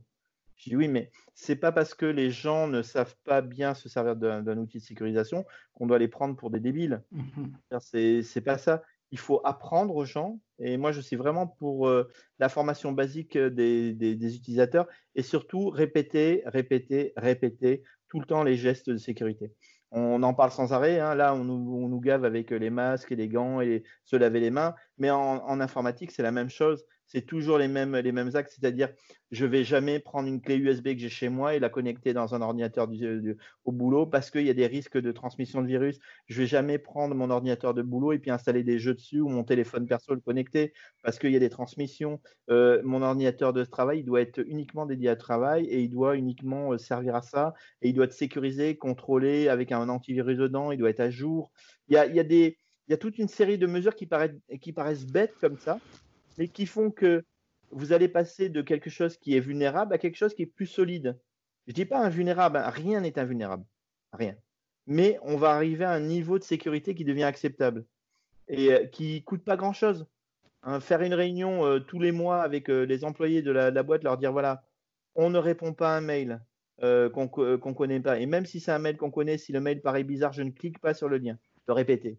Et vous le répétez tous les mois. C'est idiot à dire, hein, mais il faut le faire. Euh, c'est quelque chose qui ne rentre pas dans les, dans, dans, les mœurs. Mais il faut le faire sans arrêt. J'ai fait un test, vous savez, avec, euh, avec mon éditeur. Je leur ai dit, euh, voilà, ce serait bien que vous fassiez un, un, petit test de sécurité pour voir si vous êtes sécurisé. Et là, le, le RSSI m'a dit, non. on n'est pas sécurisé. Comment ça? Ah, ils sont. Ah, donc le, le, RSSI lui-même a admis qu'ils n'étaient pas sécurisés. On n'est pas, on n'est pas assez sécurisé. On est en train de le faire. Donc, on en a discuté. J'aurais dit, voilà, les, bonnes méthodes à mettre en place, c'est ça, c'est ça. Et faites faire ce test-là et on va le faire. Donc, le, truc, c'est que ça paraissait basique, mais le test, ils l'ont réalisé, ils se sont rendus compte que j'avais raison. C'est-à-dire que quand vous envoyez un mail, par exemple, vous envoyez un mail dans une entreprise, on vous en passez. Alors, je vais être, gentil, hein, je vais vous envoyer un mail de l'extérieur de l'entreprise. Même pas en utilisant une boîte, enfin, un genre d'adresse interne. Hein. Vous envoyez une adresse externe, par exemple, en disant voilà, le quota d'heures supplémentaires a été, euh, a été dépassé, vous avez droit à un paiement de vos heures supplémentaires. Et eh ben, vous allez voir que vous envoyez ça à 500 personnes dans une boîte. Sur les 500 personnes, il y en a peut-être 400 qui vont l'ouvrir le mail dans la boîte. Et donc, qui vont cliquer sur le lien ou qui vont juste cliquer sur le lien alors, il y en a qui vont il y en a qui vont pas l'ouvrir parce qu'il y en a qui ne consultent jamais leur mail, mais il y en a une bonne partie qui vont l'ouvrir, qui vont le lire, et il y en a une bonne partie dans ces personnes-là qui vont cliquer sur le lien et qui vont donc affecter l'entreprise.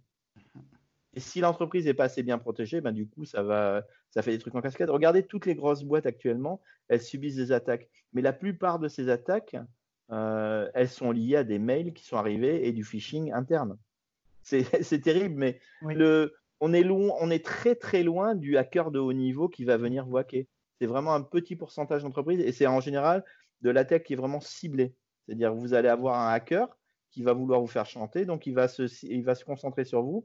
Il va faire d'abord une étude avec un, plusieurs moteurs qui vont permettre d'étudier les failles. Il va utiliser vos failles, il va rentrer. Une fois qu'il sera rentré, il aura installé ses logiciels dedans. Et là, il va vous faire chanter, mais ça va être un, chantage spécifique.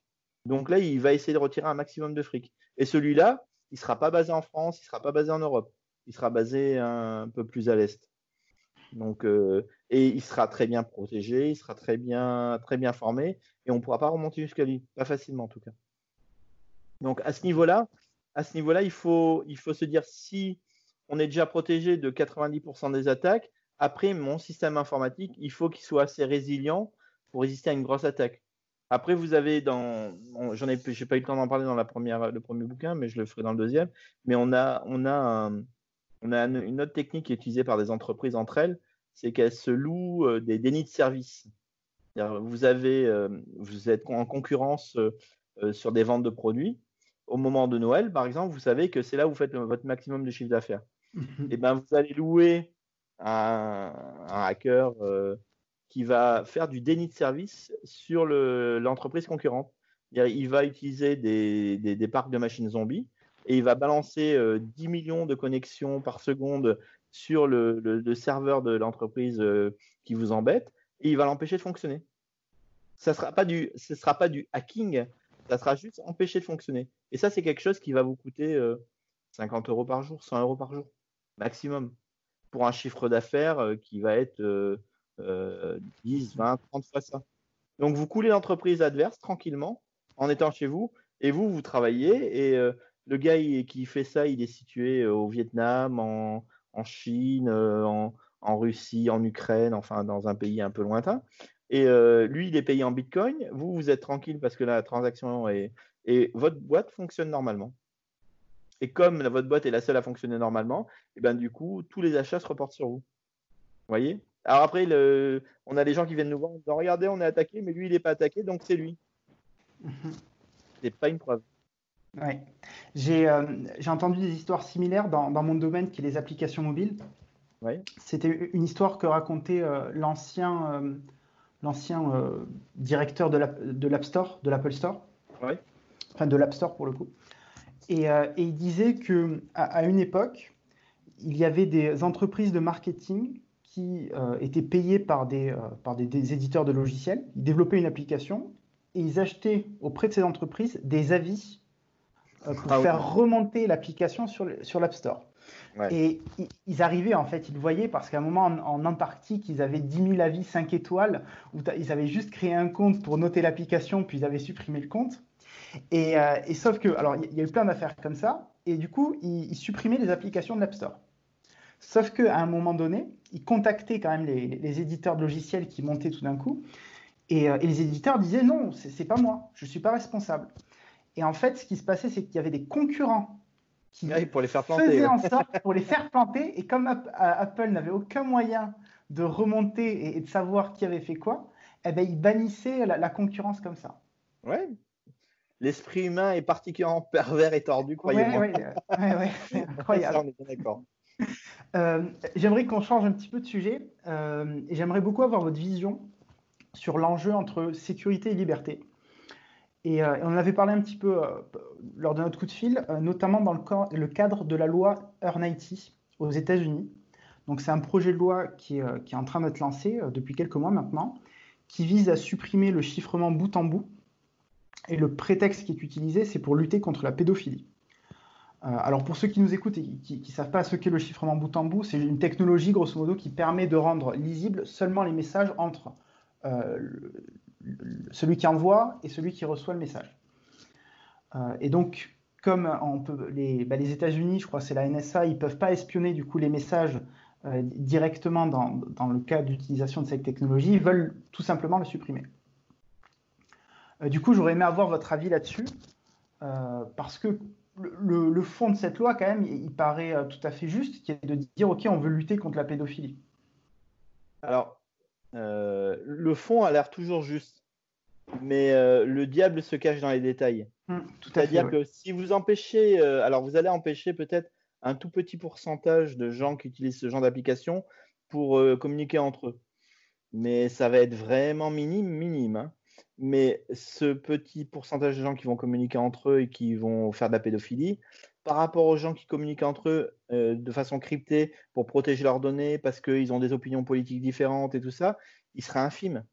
Moi, euh, moi quand je vous dis euh, il y a de la pédophilie, les gars, ils utilisent effectivement des messageries cryptées, ils se cachent et tout, mais vous, vous interdisez les messages cryptés, ils vont trouver autre chose. Ils vont trouver un autre moyen de communiquer. Avant, vous aviez des forums ouverts sur le clear web qui, étaient connus comme étant des forums pédos. Il suffisait de se connecter, de ne montrer pas de blanche et vous étiez dedans. C'était une sorte de darknet, pas de darknet, mais euh, voilà. Et vous avez toujours le moyen de cacher votre adresse IP et donc d'être dissimulé euh, de, des autorités. Donc c'est un faux prétexte. Le prétexte, c'est pouvoir espionner euh, en permanence les gens et les messages. Moi, je suis complètement opposé à ce genre de. Alors, évidemment, deux... moi, je suis à deux facettes. Hein. J'ai la facette sécuritaire policier qui va dire Ah oui, c'est très bien ça. Mais j'ai la facette citoyen qui va dire Ah non, je veux pas. Et euh, je suis, enfin, moi, je fais plus euh, confiance à l'être humain. Enfin, je, pense qu'on doit laisser ces outils en place et de toute façon, on ne pourra pas les empêcher. Euh, ils peuvent faire toutes les lois qu'ils veulent pour euh, empêcher le chiffrement. Il suffit d'avoir une application libre sur son, ordinateur, installer une autre application libre et vous aurez un chiffrement. Euh, et vous pouvez l'interdire, mettre une loi. on peut devenir un État totalitaire aussi. Hein. Regardez, en Chine, il y a, ils interdisent les, les VPN. Ils interdisent l'utilisation des VPN. Pourquoi? Parce que le VPN permet de dissimuler son adresse. Bon, eh ben, ils ont trouvé un autre moyen de passer sans les VPN grâce à des logiciels libres qui font semblant d'être de la connexion HTTPS, qui en fait mhm. n'est pas un VPN, mais c'est genre VPN, et du coup, c'est crypté dedans et on ne peut pas voir ce qui se passe. Mais la, technologie, elle évolue tellement qu'elle permet de s'adapter à tout ça. Mais moi, le, ce qui me gêne dans l'histoire d'interdire l'utilisation du cryptage, c'est cette volonté d'accéder à la vie privée permanente des gens sous prétexte de lutter contre la alors, pédophilie, terrorisme, tout ce qu'on veut. Dans la réalité, euh, si on se donnait réellement les moyens, on pourrait l'arrêter euh, autrement, la, pédophilie ou le terrorisme. On a, on a d'autres moyens de techniques. Il n'y a, a, pas que les messages cryptés. Vous, vous, savez, vous vous demandez par exemple au niveau euh, pédophilie, comment ça se passe dans les, actuellement.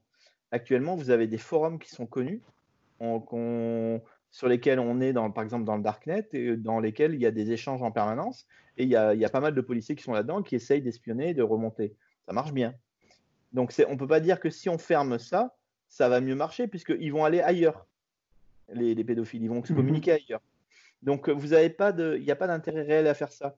Mais on a eu une affaire il n'y a pas tellement longtemps, je crois que c'est l'année dernière. Vous aviez un, système de vidéo américain de, de, de salles de, chat et vidéo euh, qui, qui, a été utilisé par des pédophiles. Et donc le système était très simple.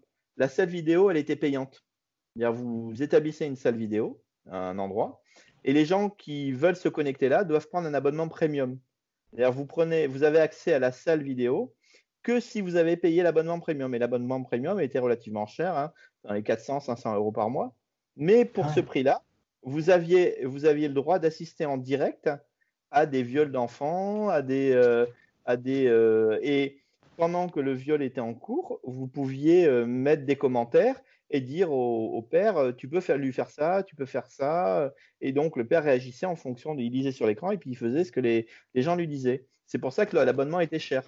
Et nous, on est tombé là-dessus. Moi, j'ai halluciné parce que c'était accessible par le clear web, mais ça devenait un darknet puisque c'était bloqué par, une, par un mot de passe spécifique.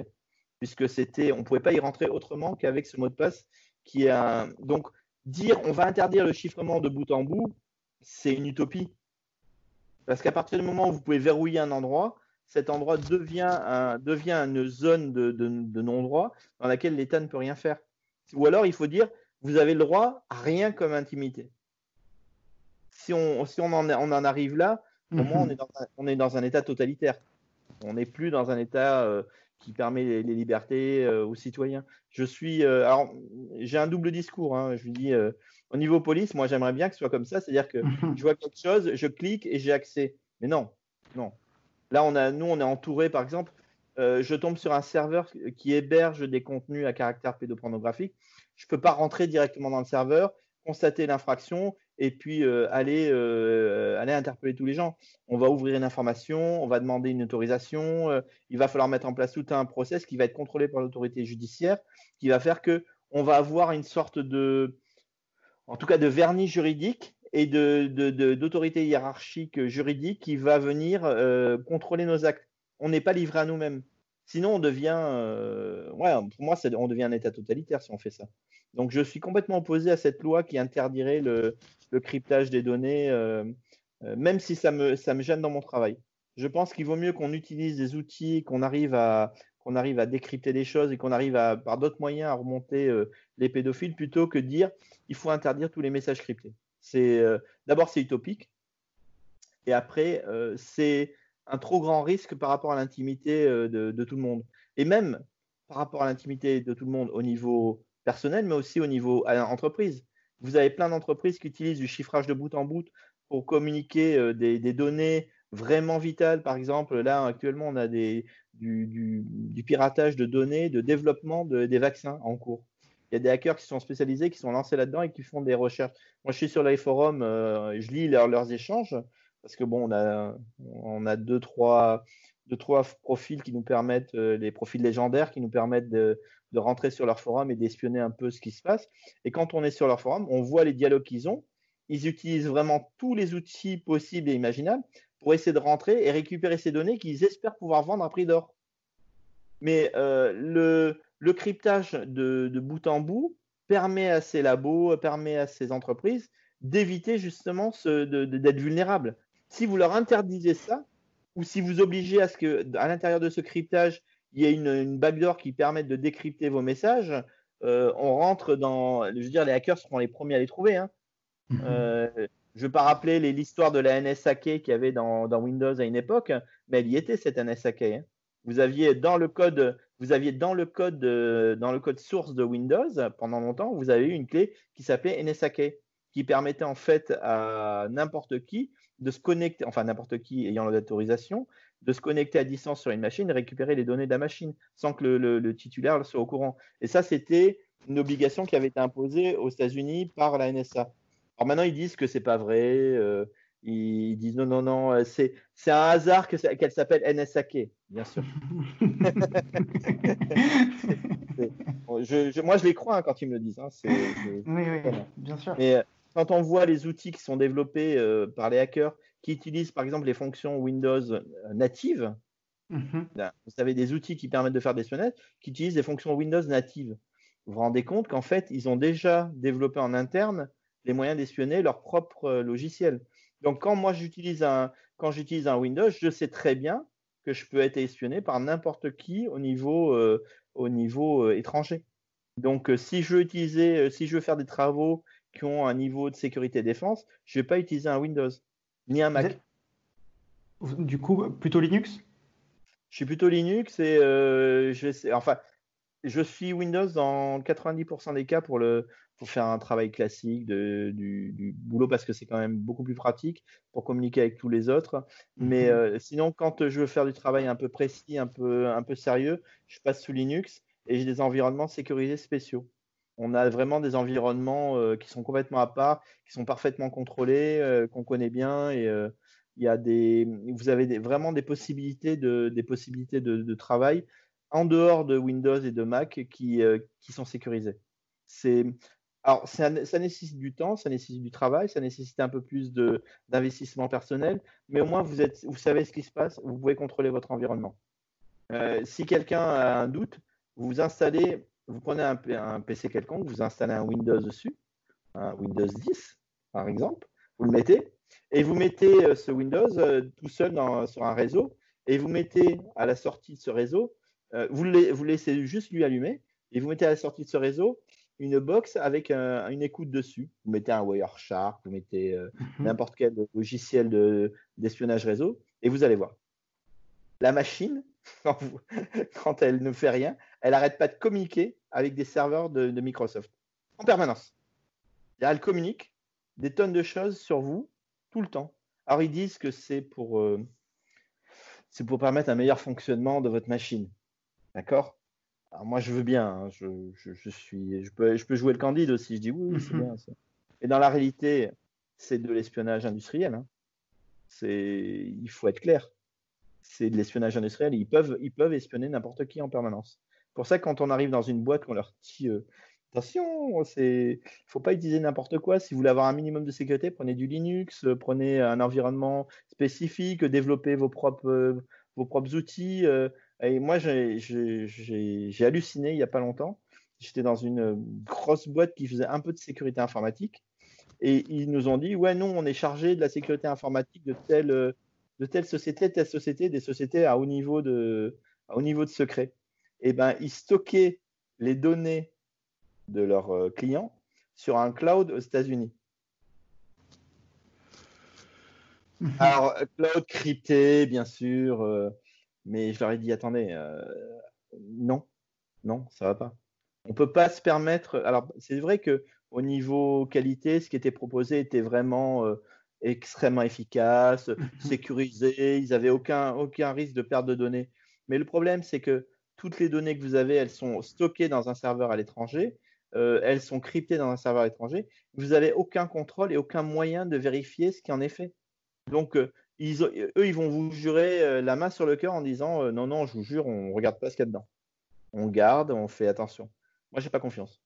alors, c'est mon boulot peut-être, mais j'ai mhm. pas confiance dans le fait que les données qu'on met dans un cloud à l'étranger vont être sécurisées correctement. C'est pour ça que je leur dis, essayez plutôt de, privilégier un cloud français ou européen en tout cas parce qu'on est soumis à un contrôle qualité et au RGPD qui fait que les données sont vraiment sécurisées. Donc, euh, il vaut mieux payer un peu plus cher et avoir des données localement, enfin localement en tout cas, au niveau de la France ou au niveau de l'Europe, qui sont stockées ici plutôt que des données qui sont stockées à l'étranger. Euh, j'ai même eu une société qui m'a dit Moi, j'impose à mes commerciaux d'utiliser Opera avec le VPN qui est intégré dans Opera parce qu'il est gratuit. Mhm. Je dis Ah ouais, effectivement, c'est très bien Opera, ça marche très bien.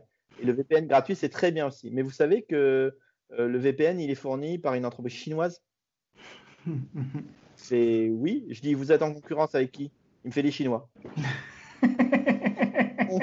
je veux, veux pas, je veux pas jouer les, mauvais augures, mais vous donnez à vos concurrents la possibilité d'avoir accès à tous vos échanges, à tous vos contacts, à tout.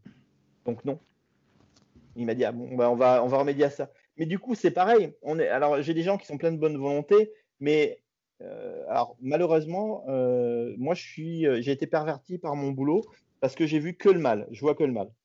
Que je vois que là les choses qui vont pas, les erreurs, les problèmes et tout ça. Mais là, et les techniciens qui sont dans les boîtes et qui font de la sécurité, eux ils voient leur système, ils se disent je vais me protéger au maximum. Ils font au mieux. Mais ils ont pas le même, ils ont, ils rencontrent pas les mêmes personnes que celles que je rencontre moi. C'est-à-dire que moi je rencontre des gens qui sont, alors ou qui sont pervers Bon, par exemple, on, on parle des pédos, ils sont pervers. Quand on, rencontre des hackers, eux, ils veulent faire du fric. Quand, on rencontre des, terroristes, ils veulent tout détruire. Quand on rencontre des, euh, euh, des, extrémistes ou des activistes, eux, ils veulent aussi rentrer, détruire, casser. Euh, ils ont, il y en a, il y a plein de gens qui ont des, motivations aussi différentes. Mais il, y a une, ils ont au moins une, qualité ensemble, c'est que ils vont pas utiliser les moyens que vous attendez pour rentrer chez vous. Ils vont pas arriver euh, sur votre site web et puis essayer de rentrer en tapant des, mots de passe. Enfin, si, il y aura quelques, quelques bonnets qui feront ça, mais la plupart d'entre eux, ils vont utiliser des outils, un minimum de, de perfectionner pour essayer de regarder si vous avez des failles. Ils vont faire un petit scan, ils vont regarder, ils vont utiliser les Google Docs, ils vont aller, ils vont chercher, ils vont gratter. Et puis une fois qu'ils auront trouvé une faille, ils vont rentrer si vous avez bien sécurisé votre système, que vous avez bien protégé, eh bien, ils vont essayer de trouver un autre moyen. Mais il y a, toujours, euh, il, faut, il faut se mettre dans l'état d'esprit, comment je peux bien protéger mon entreprise? Eh bien, En mettant une sécurité qui tient à peu près la route, c'est-à-dire il faut avoir au minimum une bonne sauvegarde de données, il faut avoir au minimum une bonne protection périmétrique, c'est-à-dire la protection périmétrique, elle est à la fois logique, ça va être une, des bons firewalls, des, serveurs qui sont à jour, avec des antivirus à jour, pas des licences volées, hein, pas de logiciels volés ou de piratés, euh, des, des, choses qui tiennent correctement la route, avec au moins un administrateur système, quelqu'un qui est... Alors même si euh, y a, la société n'a pas les moyens d'employer quelqu'un spécifiquement, mais prendre quelqu'un et le faire, le faire former, l'envoyer, euh, l'envoyer faire suivre des formations ou l'inscrire à des MOOC il y, a des, il y en a qui sont excellents, qui sont faits par, euh, par l'ANSI ou euh, par, euh, par d'autres services. Vous, vous avez. L'ANSI Ah oui. C'est quel acronyme l'ANSI ANSI. ANSI. Ok. L'agence. On mettra les liens. Ils sont, ils sont vraiment. Enfin, et ils ont. il y a un CERT français qui est excellent. Le centre technique français, ils sont. honnêtement, je pense qu'ils sont parmi les meilleurs au monde. vous avez vraiment des. On a vraiment des méga techniciens qui tiennent bien la route et qui, si vous vous connectez chez eux, ils vont vous dire euh, ça, il faut mettre tel niveau de protection, ça c'est pas mal. Ils vont vous conseiller. Vous avez même sur les sites de police actuellement, avant on n'avait pas ça, mais maintenant ça s'est mis à niveau. Vous avez sur le site, les sites signalement et les sites euh, escroquerie euh, de la police, vous avez des, des, conseils pour protéger votre entreprise, pour vous mettre à niveau, pour sécuriser. Et franchement, on n'avait pas cet univers-là avant de mmh protection. Maintenant, si quand je vois des gens qui arrivent en me disant euh, ah mais je savais pas, je dis mais il faut un minimum se tenir au courant. Il y a des, on a, annoncé qu'il y avait eu un ministère qui a été fait pour ça. Il y a des, il y a des sites qui ont été qui ont été mis en place. Vous avez des vous avez des sites complets de, dans signalement.gouv qui vous disent où aller pour vous protéger. Sur escroquerie.gouv, vous avez, des, vous avez un site qui vous dit comment vous protéger des attaques. Enfin, il y a, euh, sur les sites de l'ANSI, il vous explique aussi le, niveau minimum de, de, sécurité à avoir. Euh, pour rapport à votre personnel, il y a des sites de formation. On n'est pas obligé de dépenser beaucoup d'argent pour mettre à niveau sa, sécurité. Par contre, ça nécessite du temps. C'est-à-dire, on est obligé de passer du temps à former les personnels. Parce que la vulnérabilité euh, majeure dans les entreprises, c'est le personnel. Et ce n'est pas obligatoirement euh, l'ouvrier de base ou l'employé de base. Hein. Ça peut être à beaucoup plus haut niveau. Euh, moi, j'ai eu, j'ai eu il y a deux ans, j'ai eu une très très très très grosse boîte qui a été victime d'une attaque les hackers, eux, là, ils voulaient vraiment rentrer dedans et ils voulaient les faire chanter. Donc, euh, ils, ont, ils ont fait une pénétration du système informatique. Ils sont rentrés, ils ont vu qu'il y avait un bureau à distance qui était activé. Déjà, on, est limite, mais bon, bureau à distance activé et ils ont essayé de rentrer les mots de passe du bureau à distance. Donc, ils ont mis comme, euh, comme identifiant admin et comme mot de passe, eh ben, ils ont essayé 1, 2, 3, 4, 5, 6. après, ils ont essayé et ils ont, le troisième essai, c'était Azerty. Ils ont essayé Azerty et ça fait bon. Et quand j'ai l'entreprise n'a été sauvée, c'est paradoxal, mais elle a été sauvée que parce qu'ils avaient des ordinateurs tellement pourris et des serveurs qui étaient surchargés, qui étaient tellement vieux, qu'ils n'ont pas réussi à avoir un débit suffisant pour aller dans toutes les machines les infecter. Quand euh, le, quand le serveur principal a commencé à ralentir, ça a tellement impacté toute la structure que c'est bloqué en cours de route. Donc, ils ont eu, euh, je crois, un quart de leurs machines seulement qui ont été infectées et, euh, paralysées. Mais quand moi j'ai interrogé le RSSI, je lui ai dit, mais ça me paraît un peu faible quand même, un mot de passe euh, AZERTY comme mot de passe route. c'est un mot de passe route. Il dit, oui, mais le PDG, il a 72 ans, et il voulait que ce soit simple. Je dis, mais il y a sûrement d'autres moyens. Non, non, non, il voulait que ce soit un truc super simple. Il a dit, de toute façon, c'était pas grave. Alors, sur le coup, malheureusement, il a eu raison parce que finalement, ils ont réussi à repartir euh, parce que l'entreprise avait des, machines volantes, mais ils étaient vulnérables. Donc, du coup, après, ils ont investi un peu dans la sécurité. Mais leur seule sécurité à ce niveau-là, c'était euh, le, routeur avec euh, le firewall intégré dans le routeur, et c'est tout. Ils n'avaient rien comme sécurité. Même leur sauvegarde n'était pas à jour. Donc, ils ont une chance énorme. Et là, vous vous rendez compte que dans l'entreprise comme ça, le principal fautif, c'est le dirigeant. C'est même pas les employés. Mhm. C'est le dirigeant qui s'est pas pris, euh, qui a qui a pas réalisé le risque qu'il fait courir à sa propre boîte. Parce que si l'attaque avait réellement réussi, qu'ils avaient réussi à crypter toutes les données, vous aviez une cinquantaine de magasins en France qui étaient bloqués. Et là, ça aurait fait un peu la une des journaux, ça aurait, euh, voilà, on en a quelques-uns comme ça à qui ça arrive facilement. Hein. Donc, euh, le, moi, je dis toujours quand on va dans les entreprises, le RSSI a une responsabilité, le, les, employés ont une responsabilité, mais la direction a une responsabilité. Et maintenant, cette responsabilité, elle a été augmentée à cause du RGPD. Parce que le RGPD, si vous n'êtes pas aux normes au niveau sécurité mhm. informatique, c'est-à-dire que si vos données personnelles sont, sont vulnérables parce que l'entreprise n'a pas pris les précautions nécessaires, vous pouvez attaquer l'entreprise et lui faire un procès. Euh, on a eu le cas là dans une, une boîte qui gère des pharmacies. Euh, les, données personnelles de enfin des ordonnances des gens, c'est quand même un tout petit peu intime. Et si ces données sont volées par des hackers et diffusées sur un site internet avec euh, mes, posologies, ma maladie, mes, trucs, moi je vais me retourner contre qui? Je vais me retourner contre le pharmacien. Le pharmacien, il va se retourner contre qui? Il va se retourner contre la boîte. Et à cause de, enfin, grâce au RGPD plutôt, euh, qui peut être mis en cause? C'est le PDG de la boîte directement. C'est sa responsabilité personnelle qui est mise en cause. Plus l'amende qui va être infligée par les, autorités, qui est un pourcentage du chiffre d'affaires mondial. Ils prennent pas le chiffre d'affaires français, hein, ils prennent le chiffre d'affaires mhm. mondial de la boîte.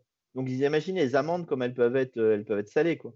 Donc là, pour le moment, ils sont encore, euh, il laisse un petit peu le temps aux entreprises de se mettre à jour, de se mettre à niveau. Mais quand ça va tomber, il y a des gens qui vont se mettre à pleurer. Hein. Parce que la sécurité dans les entreprises, elle est quasiment inexistante actuellement. Vous avez quelques entreprises qui font une sécurité correcte, parce qu'ils ont ou subi une attaque, ou alors ils ont été victimes, euh, ou alors ils ont été sous chantage, ou alors euh, ils ont des RSSI qui sont vraiment euh, va en guerre et ils sont soutenus par la, par la hiérarchie. Mais sinon, dans plein d'entreprises, vous avez des gens qui vous disent oh non, ça coûte cher.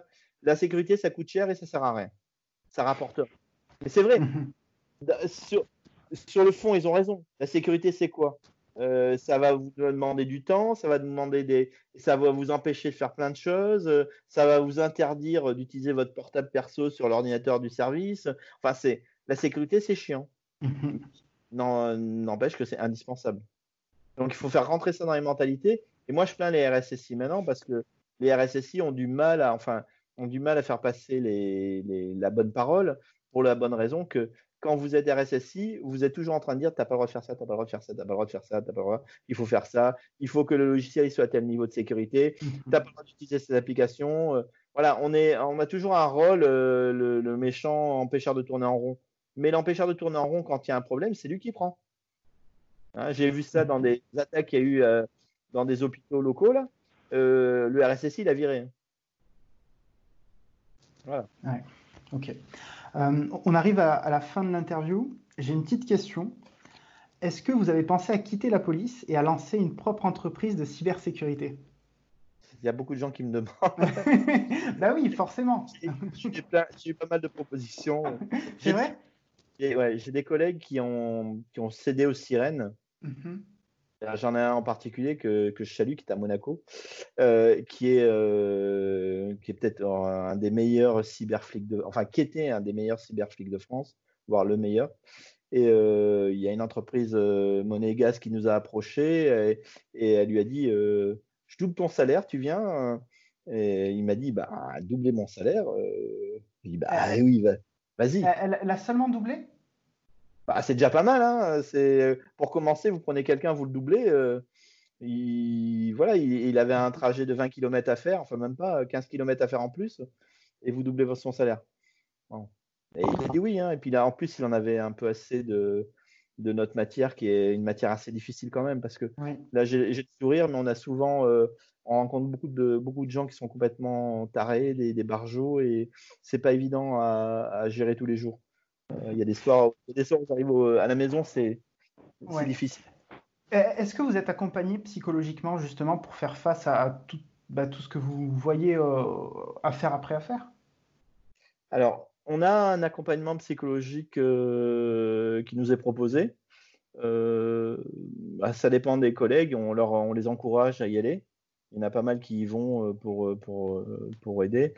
Euh, moi, je suis moins concerné, peut-être parce que je suis plus l'ancienne école, et puis ça fait tellement, tellement longtemps que je fais ça que mon cure s'est tellement épaissi que finalement, euh, j'en ai peut-être moins besoin que les autres. Mais bon, euh, et, moi, j'ai subi psychologiquement, j'ai déjà, déjà pris, j'ai pris pas mal de, pas mal de coups, et ça m'a bien endurci. Mais bon, il y a des fois, je vous dis, j'ai du mal à dormir. Il, y a, y a, des soirs, vous rentrez à la maison vous avez, vous avez eu des envies de meurtre pendant la journée, euh, je, mhm. je, le dis hein, clairement. Hein. Vous êtes euh, confronté à des gens qui vous regardent après avoir fait des horreurs, qui vous disent normal. Ou la petite, euh, la petite fille, là, elle avait 3 ans, elle m'a excité. Hein. Hmm. Ah ouais. Il ah, y, en a qui, qui, ont même pas ah peur de, dire ah ça, ils tiennent ce genre de discours. Waouh. Ouais, vous avez... Moi j'en ai un, il a quand même, il a quand même couru après des gamines. Il avait, euh, il avait, il avait 18 ans, il mesurait 1m90, il pesait 130 kg. Il a couru après des gamines de 10 ans, 11 ans pour essayer de les attraper, de leur faire des choses. Et euh, il trouvait pas normal qu'on l'arrête. Il trouvait pas normal que, parce qu'il avait mis en vidéo après euh, ce qu'il avait fait, il était en plus téléchargeur pédophile fou, et il trouvait pas normal qu'on l'arrête. et, même sa mère disait Oh, mais c'était juste une blague qui court après les petites filles. Vous imaginez un mec qui mesure 1m80 qui court après des petites filles de 10, 11 ans qui sont terrifiées et qui courent. Moi, je dis, c'est pas on, on, rigole pas avec ça. Et puis, de toute façon, il rigolait pas. Mais euh, y a, vous êtes confronté à des gens qui sont vraiment, qui sont vraiment bizarres. Donc, euh, moi, j'en veux pas à mes collègues quand euh, ils me disent je supporte plus de faire ça et qu'ils ont envie d'aller ailleurs. C'est normal. Mais euh, oui, monter une boîte. de toute façon, là, je suis proche de du point de rupture au niveau boulot, j'en ai, je suis fatigué. je commence à être âgé, hein, j'ai 58 ans, donc c'est l'âge normalement on doit arrêter. Mhm. Donc, ce que je vais arrêter dans pas longtemps. Et alors, monter ma boîte, je pense pas. Bosser pour quelqu'un d'autre, je pense pas non plus. Peut-être faire le consultant pour. Par exemple? Ah, ça oui, ça oui, ça me plairait bien parce que je. J'ai un esprit extrêmement indépendant parce que j'ai travaillé de toute ma vie en indépendance totale. J'étais chef de groupe et euh, chef d'une. Enfin, j'avais ma propre unité. On était, euh, on a été des pionniers en France à créer la cybercriminalité quand même parce que euh, ça fait depuis 2000 que je suis vraiment plongé là-dedans et j'ai commencé au début. Hein. moi, je disais aux, je dis aux gens, mon premier ordinateur c'était un ZX81. Il avait 16 kilos de mémoire. Donc, quand vous commencez avec une machine comme ça, vous programmez des pendus, que vous commencez à. Voilà, euh, j'avais un modem qui faisait le habituel là. Et euh, j'avais mis mon propre programme pour euh, mettre des numéros pour arriver à me connecter sur les serveurs. J'ai fait du hacking au, tout début pour m'amuser. Mhm. J'étais plutôt un, bon hacker puisque mon but c'était juste de rentrer et puis de récupérer des données sans faire de mal évidemment. Et je voulais voir. Et je me suis rendu compte que déjà à cette époque-là c'était c'était tellement facile que je me disais, tiens, c'est bizarre que ce soit aussi facile que ça. Et puis finalement, euh, avec l'évolution, je me rends compte que ça reste toujours aussi facile et que finalement, euh, je suis étonné que les hackers et les, euh, les pirates ne soient pas plus nombreux. Honnêtement, hein. c'est tellement facile de faire de l'argent sur Internet et en utilisant les données qu'on récupère, c'est tellement facile et tellement peu risqué que je suis vraiment étonné qu'il y en ait finalement si peu et qu'il y a encore des, des, des, des, gens qui fassent euh, des attaques à main armée ou des. Euh, vous avez des, des, casses virtuelles qui sont faits là avec euh, des millions d'euros qui partent en, qui, qui, sont volés en quelques secondes avec des risques minimes. Là, vous avez trois Français là actuellement qui ont, qui ont piqué, qui ont attaqué une, une société de Bitcoin, de crypto-monnaie, et qui ont réussi à voler. Je, crois qu'ils ont volé plusieurs millions d'euros en Bitcoin. Et ils les ont récupérés la, société a été incapable de déterminer euh, comment ils avaient fait, comment ils étaient. En fait, ils étaient français et un des gars était euh, un, hacker un peu autiste, vous voyez, avec un, syndrome un peu spécifique de comportement. Et euh, du coup, il, n'aimait pas les commentaires concernant ce, hacking. Et un soir, il allait se livrer à la police en disant j'aime pas ce qu'on dit sur moi sur internet on m'a forcé à faire ça voilà ah je c'est un, tel, un tel. Il y a une enquête qui a été ouverte. Moi, j'y ai assisté, hein, donc c'est rigolo. Et de voir que c'est euh, toute cette enquête-là vient parce qu'un des gars qui est une sorte de petit génie, euh, mais quand je dis un génie, euh, j'en ai, ai pas rencontré souvent, hein, mais il y en a quelques-uns qu'on rencontre dans notre vie qui nous marquent. Et vous rencontrez ces gens-là, ils sont, ils sont stratosphériques. Quoi. Vous avez, vous rendez compte que même en travaillant une vie entière, vous n'êtes pas capable de faire les mêmes choses qu'eux et ben un gars comme ça, il a réussi à trouver une faille, il a exploité, il a bien exploité. Euh, après, c'est juste qu'ils ont le, ils ont la compétence et ils ont le l'étincelle de génie qui va faire qu'ils vont arriver à faire ça. Moi, j'en ai rencontré un vraiment excellent dans ma carrière, un vrai hacker, un très très bon. Depuis, il a été recruté. Bien, forcément. Alors, eh, eh, c'était un, un black hat au début et, euh, il a été. Euh, ça a été un, alors, c'était plutôt un gré. Parce qu'il faisait, il faisait pas ça pour faire de l'argent. Euh, il avait un travail qui, dans lequel il gagnait tellement d'argent qu'il n'avait pas besoin. Il payait l'impôt sur la fortune avec son boulot normal. Donc, on ne peut pas dire qu'il avait besoin d'argent. Il faisait ça pour le plaisir. Enfin, pour, euh, pour se valoriser et avoir. Euh, enfin, il, prenait son pied devant son écran. c'est clair. Et ce gars-là, moi, j'avais du, enfin, j'avais du respect. il est du mauvais côté de la barrière, mais vous avez du respect pour ses compétences techniques et ses, qualités. Euh. et quand euh, il nous a montré, euh, bah, justement, j'avais été avec mon, adjoint là, qui, était un génie, un génie informatique, et on regardait, on écoutait ses techniques de hacking. Et alors que, je j'ai quand même un niveau qui est, qui est pas, qui est pas, pourri. Et mmh ben, quand vous écoutez ce qu'il dit, ce qu'il fait, comment il faisait, comment il programmait, comment il lançait ses scripts, euh, quelle, quelle fonction il utilisait, comment il, comment il travaillait, on était bouche bée. Et euh, vous voyez, euh, vous avez un maître qui vous explique comment il fait un tableau. Mhm. On était comme ça devant lui, mhm. alors qu'on est deux flics super, comme des enfants devant. et là, on s'est regardé, on s'est dit, waouh, mhm. Ça, c'est du, ça, c'est du level. Quoi. Et le gars, il avait. Euh, enfin, alors, l'avantage qu'il a eu, c'est que quand il est sorti de prison, il a été. Euh, nous, on, a, on avait prévenu euh, nos au-dessus, on leur avait dit écoutez, ce gars-là, il ne faut, pas le, il faut pas le laisser gâcher son talent à faire des conneries. Mhm. C'est pas logique. Donc, il, a été recruté par une, une boîte ou par l'administration française? D'accord, ok. Donc, peut-être que dans... Oui? Si on fait ça l'administration, c'est euh, par, par, la France. D'accord, ok. Mais voilà.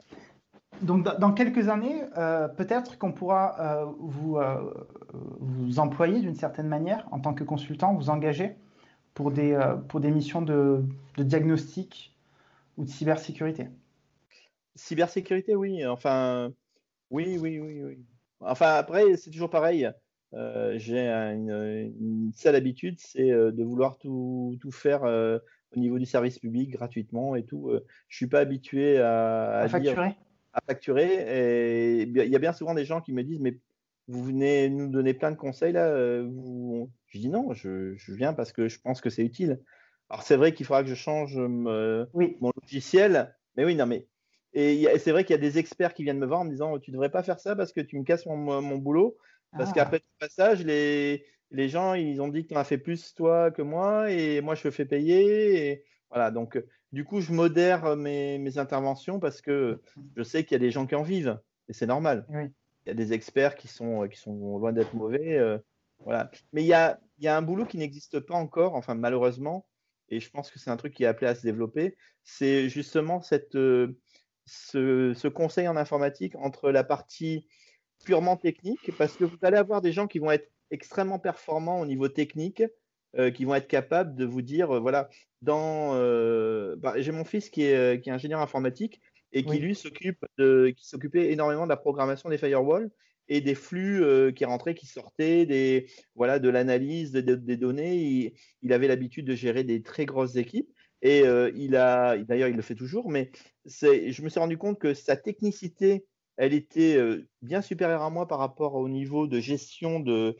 de, ces fameux serveurs, de ces fameux firewalls, de ces fameux murs de sécurité, des autorisations des niveaux et tout ça, parce que c'est son domaine d'application.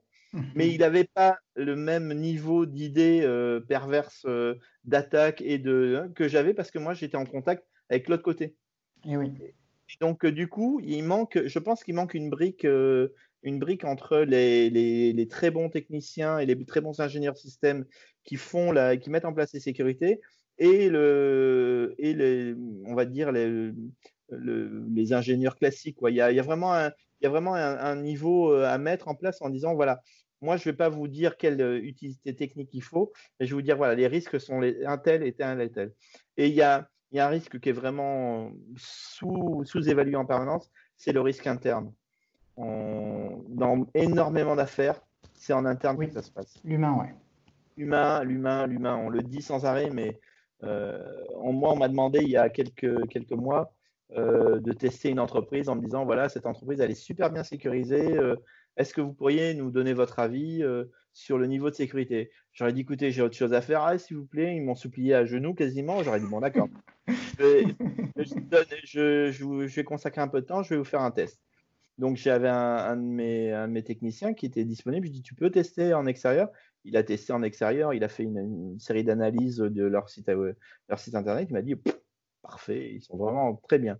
Je dis bon, bon, ils sont bien, mais je vais pas me contenter de ça. Euh, et parce que parce que je suis pas, je suis pas, je suis pas un ingénieur système. Enfin, j'ai un niveau d'ingénieur système, si vous voulez. De, j'ai passé mes, j'ai passé une formation au CNAM, au cours du soir du CNAM je voulais progresser dans ce domaine-là. Mais euh, et puis depuis, j'ai acquis euh, bien, bien d'autres, euh, bien d'autres compétences dans ce domaine. Mais le, je me suis dit, je peux pas me contenter de faire ça. Donc, je me suis renseigné sur la société. J'ai été regardé, j'ai regardé où elle était implantée. Et qu'est-ce que j'ai fait? Ben, J'ai regardé qui étaient leurs fournisseurs d'accès, leurs fournisseurs de matériel, tout ça. Et ben, le, le lendemain matin, je suis allé en voiture là-bas avec une mallette, un petit costume. J'arrivais, bonjour, euh, je viens pour la maintenance de, et je leur ai dit. Ils m'ont, et la secrétaire m'a dit entrez, et j'ai eu accès. et je suis rentré, je me suis installé dans la boîte et j'ai mis mon virus à moi dans leur boîte. Donc en fait, j'ai eu accès à l'intérieur de leur système simplement sans contrôle, sans contrôle physique. J'ai eu accès à leur système en me faisant passer pour un de quelqu'un de la maintenance. Donc une fois que j'étais dedans, je me suis créé mon compte et je suis reparti. Et quand euh, le, lendemain, ils m'ont appelé en me disant alors, vous avez pu faire le test, vous en pensez quoi? Je dis ah bah de l'extérieur c'est parfait, mais l'intérieur c'est moins bien. Ils m'ont dit pourquoi? Je dis bah regardez, je, vous ai créé, je me suis créé un compte admin euh, sur le système et je vous ai mis un message. Et je leur avais mis un message sur, le, sur le, leur serveur dans le route directement, un beau message en texte en disant vous avez été hacké. Et euh, je leur ai expliqué comment j'avais fait. Et ils ont dit ah oui mais c'est pas très fair play. J'aurais me dit mais vous croyez vraiment que des hackers vont utiliser des, méthodes fair play. Mhm. Si vous voulez juste un test informatique basique, vous utilisez une société qui va vous faire un test euh, de pénétration, un pen test de base, et mhm. voilà. Mais les vrais pen tests, c'est des pen tests avec du physique. Donc maintenant, euh, dans les sociétés, je vois que de plus en plus, ils disent attention, on ne veut pas de pénétration physique et tout. Mais si, mais c'est important. Très important les pénétrations physiques, parce que la pénétration physique, c'est quelque chose que nous, on voit très fréquemment quand on me dit euh, comment je peux tester ma sécurité dans l'entreprise, un chef d'entreprise qui me dit ça, je dis écoute, c'est très simple.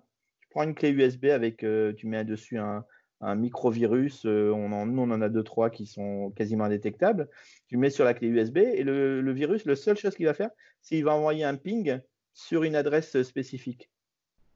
Et ça voudra dire que la clé a été connectée. Tu dis, et tu prends cette clé-là et tu la laisses traîner n'importe où sur le parking de l'entreprise. Ça manque jamais. Il y a quelqu'un qui l'a. Alors, faut prendre une clé de, faut pas prendre une clé de, de, 10 mégas, il hein. faut prendre une 128 gigas ou une 250 gigas. Là, les gens, ils ont les yeux qui brillent, ils font. Mhm. Oh. Et ils la connectent en disant, mais je vais bien sûr déconnecter le lancement automatique. Mais il suffit simplement de la connecter pour que la clé soit lue. Et euh, les, enfin, il y a aussi au niveau technique, il y a beaucoup de choses que même les informaticiens oublient. C'est qu'à partir du moment où vous connectez un matériel, il y a un échange de données qui est fait au niveau BIOS des machines.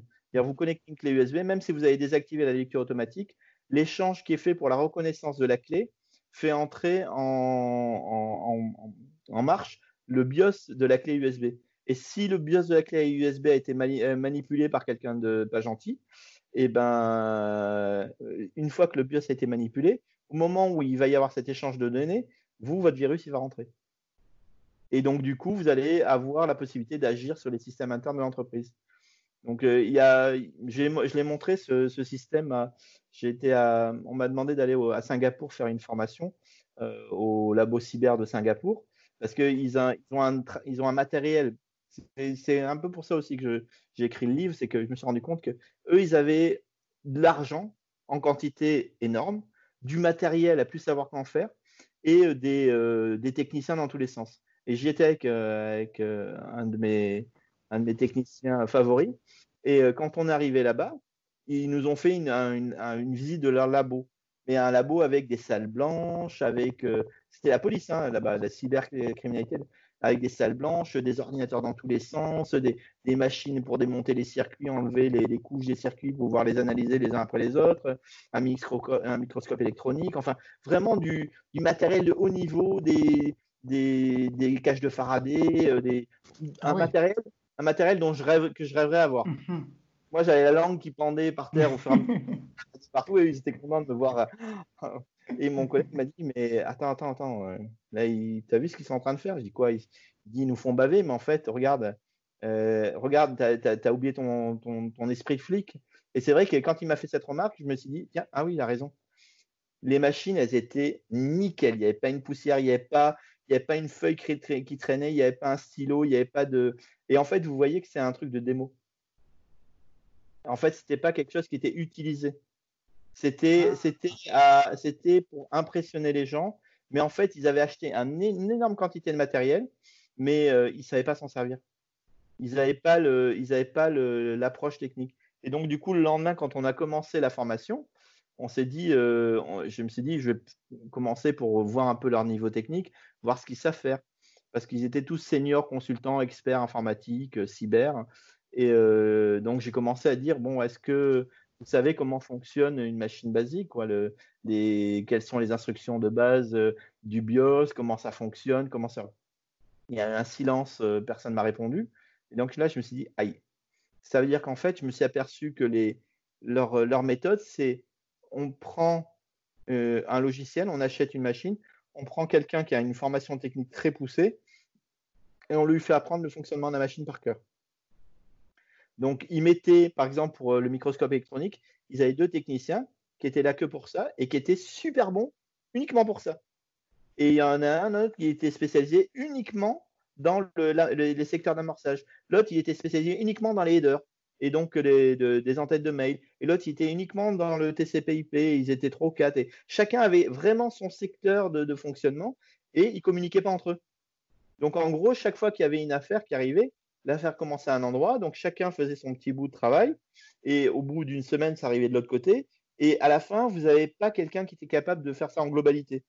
Donc, en fait, ils avaient un manque d'efficacité dû à justement cette hyper spécialisation mmh et ils avaient oublié le, boulot, le, boulot normal d'un, de la cyber, d'un flic cyber. Et eux, ils étaient techniciens cyber avec une option flic. Alors que normalement, on doit être policier et expert cyber. voyez? Et donc, du coup, on s'est dit avec, euh, avec euh, mon ami, on a dit, on va faire autrement, on va les mettre en situation. Et donc, on a, au lieu de faire le, cours habituel, on a dit voilà, vous êtes des méga techniciens, ok, vous êtes censés, on va vous mettre en situation d'une affaire de piratage que j'ai eue. Je vais vous donner toutes les infos qu'on a eues, à vous de résoudre l'affaire. Donc, on a créé des groupes, on a créé une dizaine de groupes. On leur a dit voilà, vous communiquez pas entre vous, je vous donne les infos, moi je suis la victime, je vous donne tout ce que vous voulez, je vous le donne, et à vous de venir résoudre l'affaire. Moi, je vous dis, en tant que policier, j'ai résolu l'affaire en trois heures. Vous avez... Donc, au lieu de vous donner 3 heures, je vous donne 6 heures. Vous résolvez l'affaire en 6 heures. Donc, on avait préparé les clés USB avec les éléments dedans. Il y avait tout, tout, tout ce qu'il fallait. On attendait juste qu'ils réagissent. Donc, on leur a donné le, signal de départ, c'était l'appel au groupe cyber avec le détail de l'attaque qui s'était passée. Et on a attendu. Qu'est-ce qui s'est passé? Si on ne les avait pas boostés, ils seraient encore, euh, encore en train de chercher parce qu'ils n'avaient pas, pas compris le, principe de, justement de l'enquête. Euh, il faut d'abord avoir un, réflexe d'enquêteur. Vous devez vous demander pourquoi, comment, qui, euh, à qui ça, à qui, à qui ça apporte, qui est, qui peut être dedans. Il faut d'abord avoir un réflexe global. Une fois qu'on a le réflexe global, se dire bon, je vois à peu près comment ça peut se passer, qui peut être l'auteur, qui peut être la victime, pourquoi, le comment. Et une fois que c'est là, quels moyens techniques ils ont pu utiliser? Mais toujours en gardant une, vision globale. Il ne faut pas se concentrer uniquement sur euh, quelle est la trame IP qui a été utilisée, euh, à quel moment, euh, dans, quel, dans, quel, dans quel endroit du log je vais aller trouver ça. Ça, on le fait, mais dans le cadre de l'enquête. On ne commence pas par ça. On commence d'abord par faire une approche globale. Et une fois que l'approche globale est faite, on resserre petit à petit les liens et on arrive finalement au bon endroit pour trouver l'élément qui va nous manquer. Et bien ça, nous, on avait réussi à le faire en trois heures il y a un seul groupe qui s'en est approché en 4 heures. Un seul. Et parce que le gars, il avait déjà eu une enquête sur laquelle il avait passé trois semaines. Donc, ça lui a rappelé des, trucs et il a à, diriger son groupe. Mais après, ils sont venus nous voir en nous disant euh, Ah ouais, vous avez vraiment une approche différente. Euh. On a dit Oui, mais cette approche-là, elle est indispensable pour pouvoir résoudre des affaires. Donc, du coup, vous devriez, plutôt que d'avoir, enfin, continuer à avoir des super bons techniciens, mais il vous faut un gars en fait, il faut qu'ils aient un, responsable d'enquête qui vienne et qui fasse appel parce qu'eux, ils veulent pas être, euh, ils veulent pas être multitâches. Ils ont vraiment besoin d'avoir euh, une spécification dans laquelle ils sont la meilleure. D'accord. ils peuvent pas être euh, moyens. Ils sont ou très bons ou ils veulent pas. Donc, il n'y a pas cette vision de dire ok, on va être généraliste, on va toucher à tout et après peut-être on va spécialiser dans un truc? Non, ils veulent être spécialisés et ils veulent être, les meilleurs dans leur domaine. Donc le, principe, c'est qu'on leur a dit, il vous faut quelqu'un qui soit moins spécialiste, donc ça c'était difficile, mais qui soit plus généraliste. Donc ça, la notion est rentrée. Et du coup, ils avaient un des, responsables. Donc, le, jour suivant, on a fait un autre exercice qui a été plus rapide, où ils ont nommé un des gars qui était responsable de l'enquête et qui allait interroger chacun, chaque spécialiste, qui allait tirer les verres du nez et qui arrivait à mieux synthétiser. Donc, du coup, ils se hmm. sont améliorés. Et à la fin de, la session de formation, on s'est rendu compte qu'ils ont fait des progrès, mais euh, vraiment importants, et qu'ils arrivaient à mieux appréhender les choses et à mieux les approcher. Parce qu'on leur a dit de sortir, euh, enfin, de lever la tête de, leur, euh, de leur technique Et, on ne peut, pas être, on peut pas être à la fois policier et technicien et informaticien et cyber et, être le meilleur dans tous ces domaines. Il faut, il, faut, il faut se dégager un petit peu. Moi, par exemple, dans mon groupe, j'en ai un qui était qui était bien meilleur en technique, l'autre qui était bien meilleur en enquête, l'autre qui était bien meilleur. Et euh, chacun avait, euh, avait plutôt une, spécialité et on, moi, je faisais appel aux gens en fonction de leur spécialité. Je ne vais pas, moi, par exemple, euh, aller étudier du code en langage machine, alors que je connais le langage machine, j'en ai, ai fait dans ma jeunesse. je déteste ça, mais je ne vais pas me, le faire parce que ça va me, ça va me prendre des plombes et puis mmh je comprends, mais je ne vais pas y passer du temps. J'ai un, collègue, il lit le langage machine et il, écrit le langage machine comme, nous, euh, comme on parle là maintenant. Et ben quand j'ai un problème, je lui dis tiens, tu peux regarder. Il regarde et il, me dit là, il y a tel problème, tel problème, et le virus, il est là, il est intégré là. C'est comme ça qu'on avait réussi à faire une des affaires que j'ai décrites. C'est où on avait trouvé un virus qui avait été intégré dans une entreprise et euh, ça, a été, ça, a été, fait par un ingénieur interne qui, qui, qui avait démissionné et qui voulait se vendre l'entreprise. Et ben c'est grâce à l'analyse qu'il a faite après coup qu'il a réussi à me dire, tu vois, il fonctionne hmm. comme ça. Si moi j'avais dû le faire, j'aurais pris euh, une semaine euh, avant d'arriver à comprendre le fonctionnement euh, parce que j'ai les compétences, mais j'ai pas la qualité d'usage. voilà, tout le monde n'est pas un coureur de 100 mètres ou un coureur. De... moi, je préfère y aller en voiture. Hein. Donc, chacun ses compétences. Où est-ce que les gens qui nous écoutent peuvent acheter le livre Cybercrime? Euh, il est, on l'a réédité parce qu'il euh, avait été, il a été épuisé. Euh, il est, il est de nouveau disponible sur sur Amazon, sur la Fnac, et il doit y en rester quelques-uns en librairie parce qu'ils en ont recommandé. Mais bon, on est, non, ça, a plutôt pas mal marché. Félicitations. On, mettra les liens dans la description. Est-ce que aussi, est-ce que vous voulez que je mette le lien de votre LinkedIn euh, dans la description du, podcast? Oui, Ok, super. Euh, Pierre Penalba, merci beaucoup pour l'interview. C'était un plaisir. Il ne faut pas hésiter. enfin, si vous avez des questions, euh, il y a un de mes collègues qui dit T'en fais trop, mais moi, je pense que le service public est quelque chose qui me tient à cœur. Donc, si vous avez des questions techniques ou des questions, si je ne peux pas y répondre, je vous orienterai vers les bonnes personnes ou les bons services. Mais il ne faut pas hésiter à demander. On n'est pas bête quand on demande, on, est intelligent. Il faut demander. Moi, quand je ne sais pas, je demande. J'ai des collègues qui sont meilleurs que moi dans certains domaines. Je leur demande et ils me répondent. Et au contraire, on s'enrichit des, des, connaissances des autres. Donc, n'hésitez pas à poser des questions. Je répondrai avec plaisir. Mais j'ai un emploi du temps surchargé. Et ça ira mieux peut-être l'année prochaine quand je serai à la retraite. si je fais pas le consultant pour des tas de boîtes. Exactement. Prouvez-moi que ma maman et la NSA ne sont pas les seuls à écouter cet épisode. Abonnez-vous, mettez un énorme pouce bleu et notez le podcast, ça nous aide vraiment beaucoup. Merci.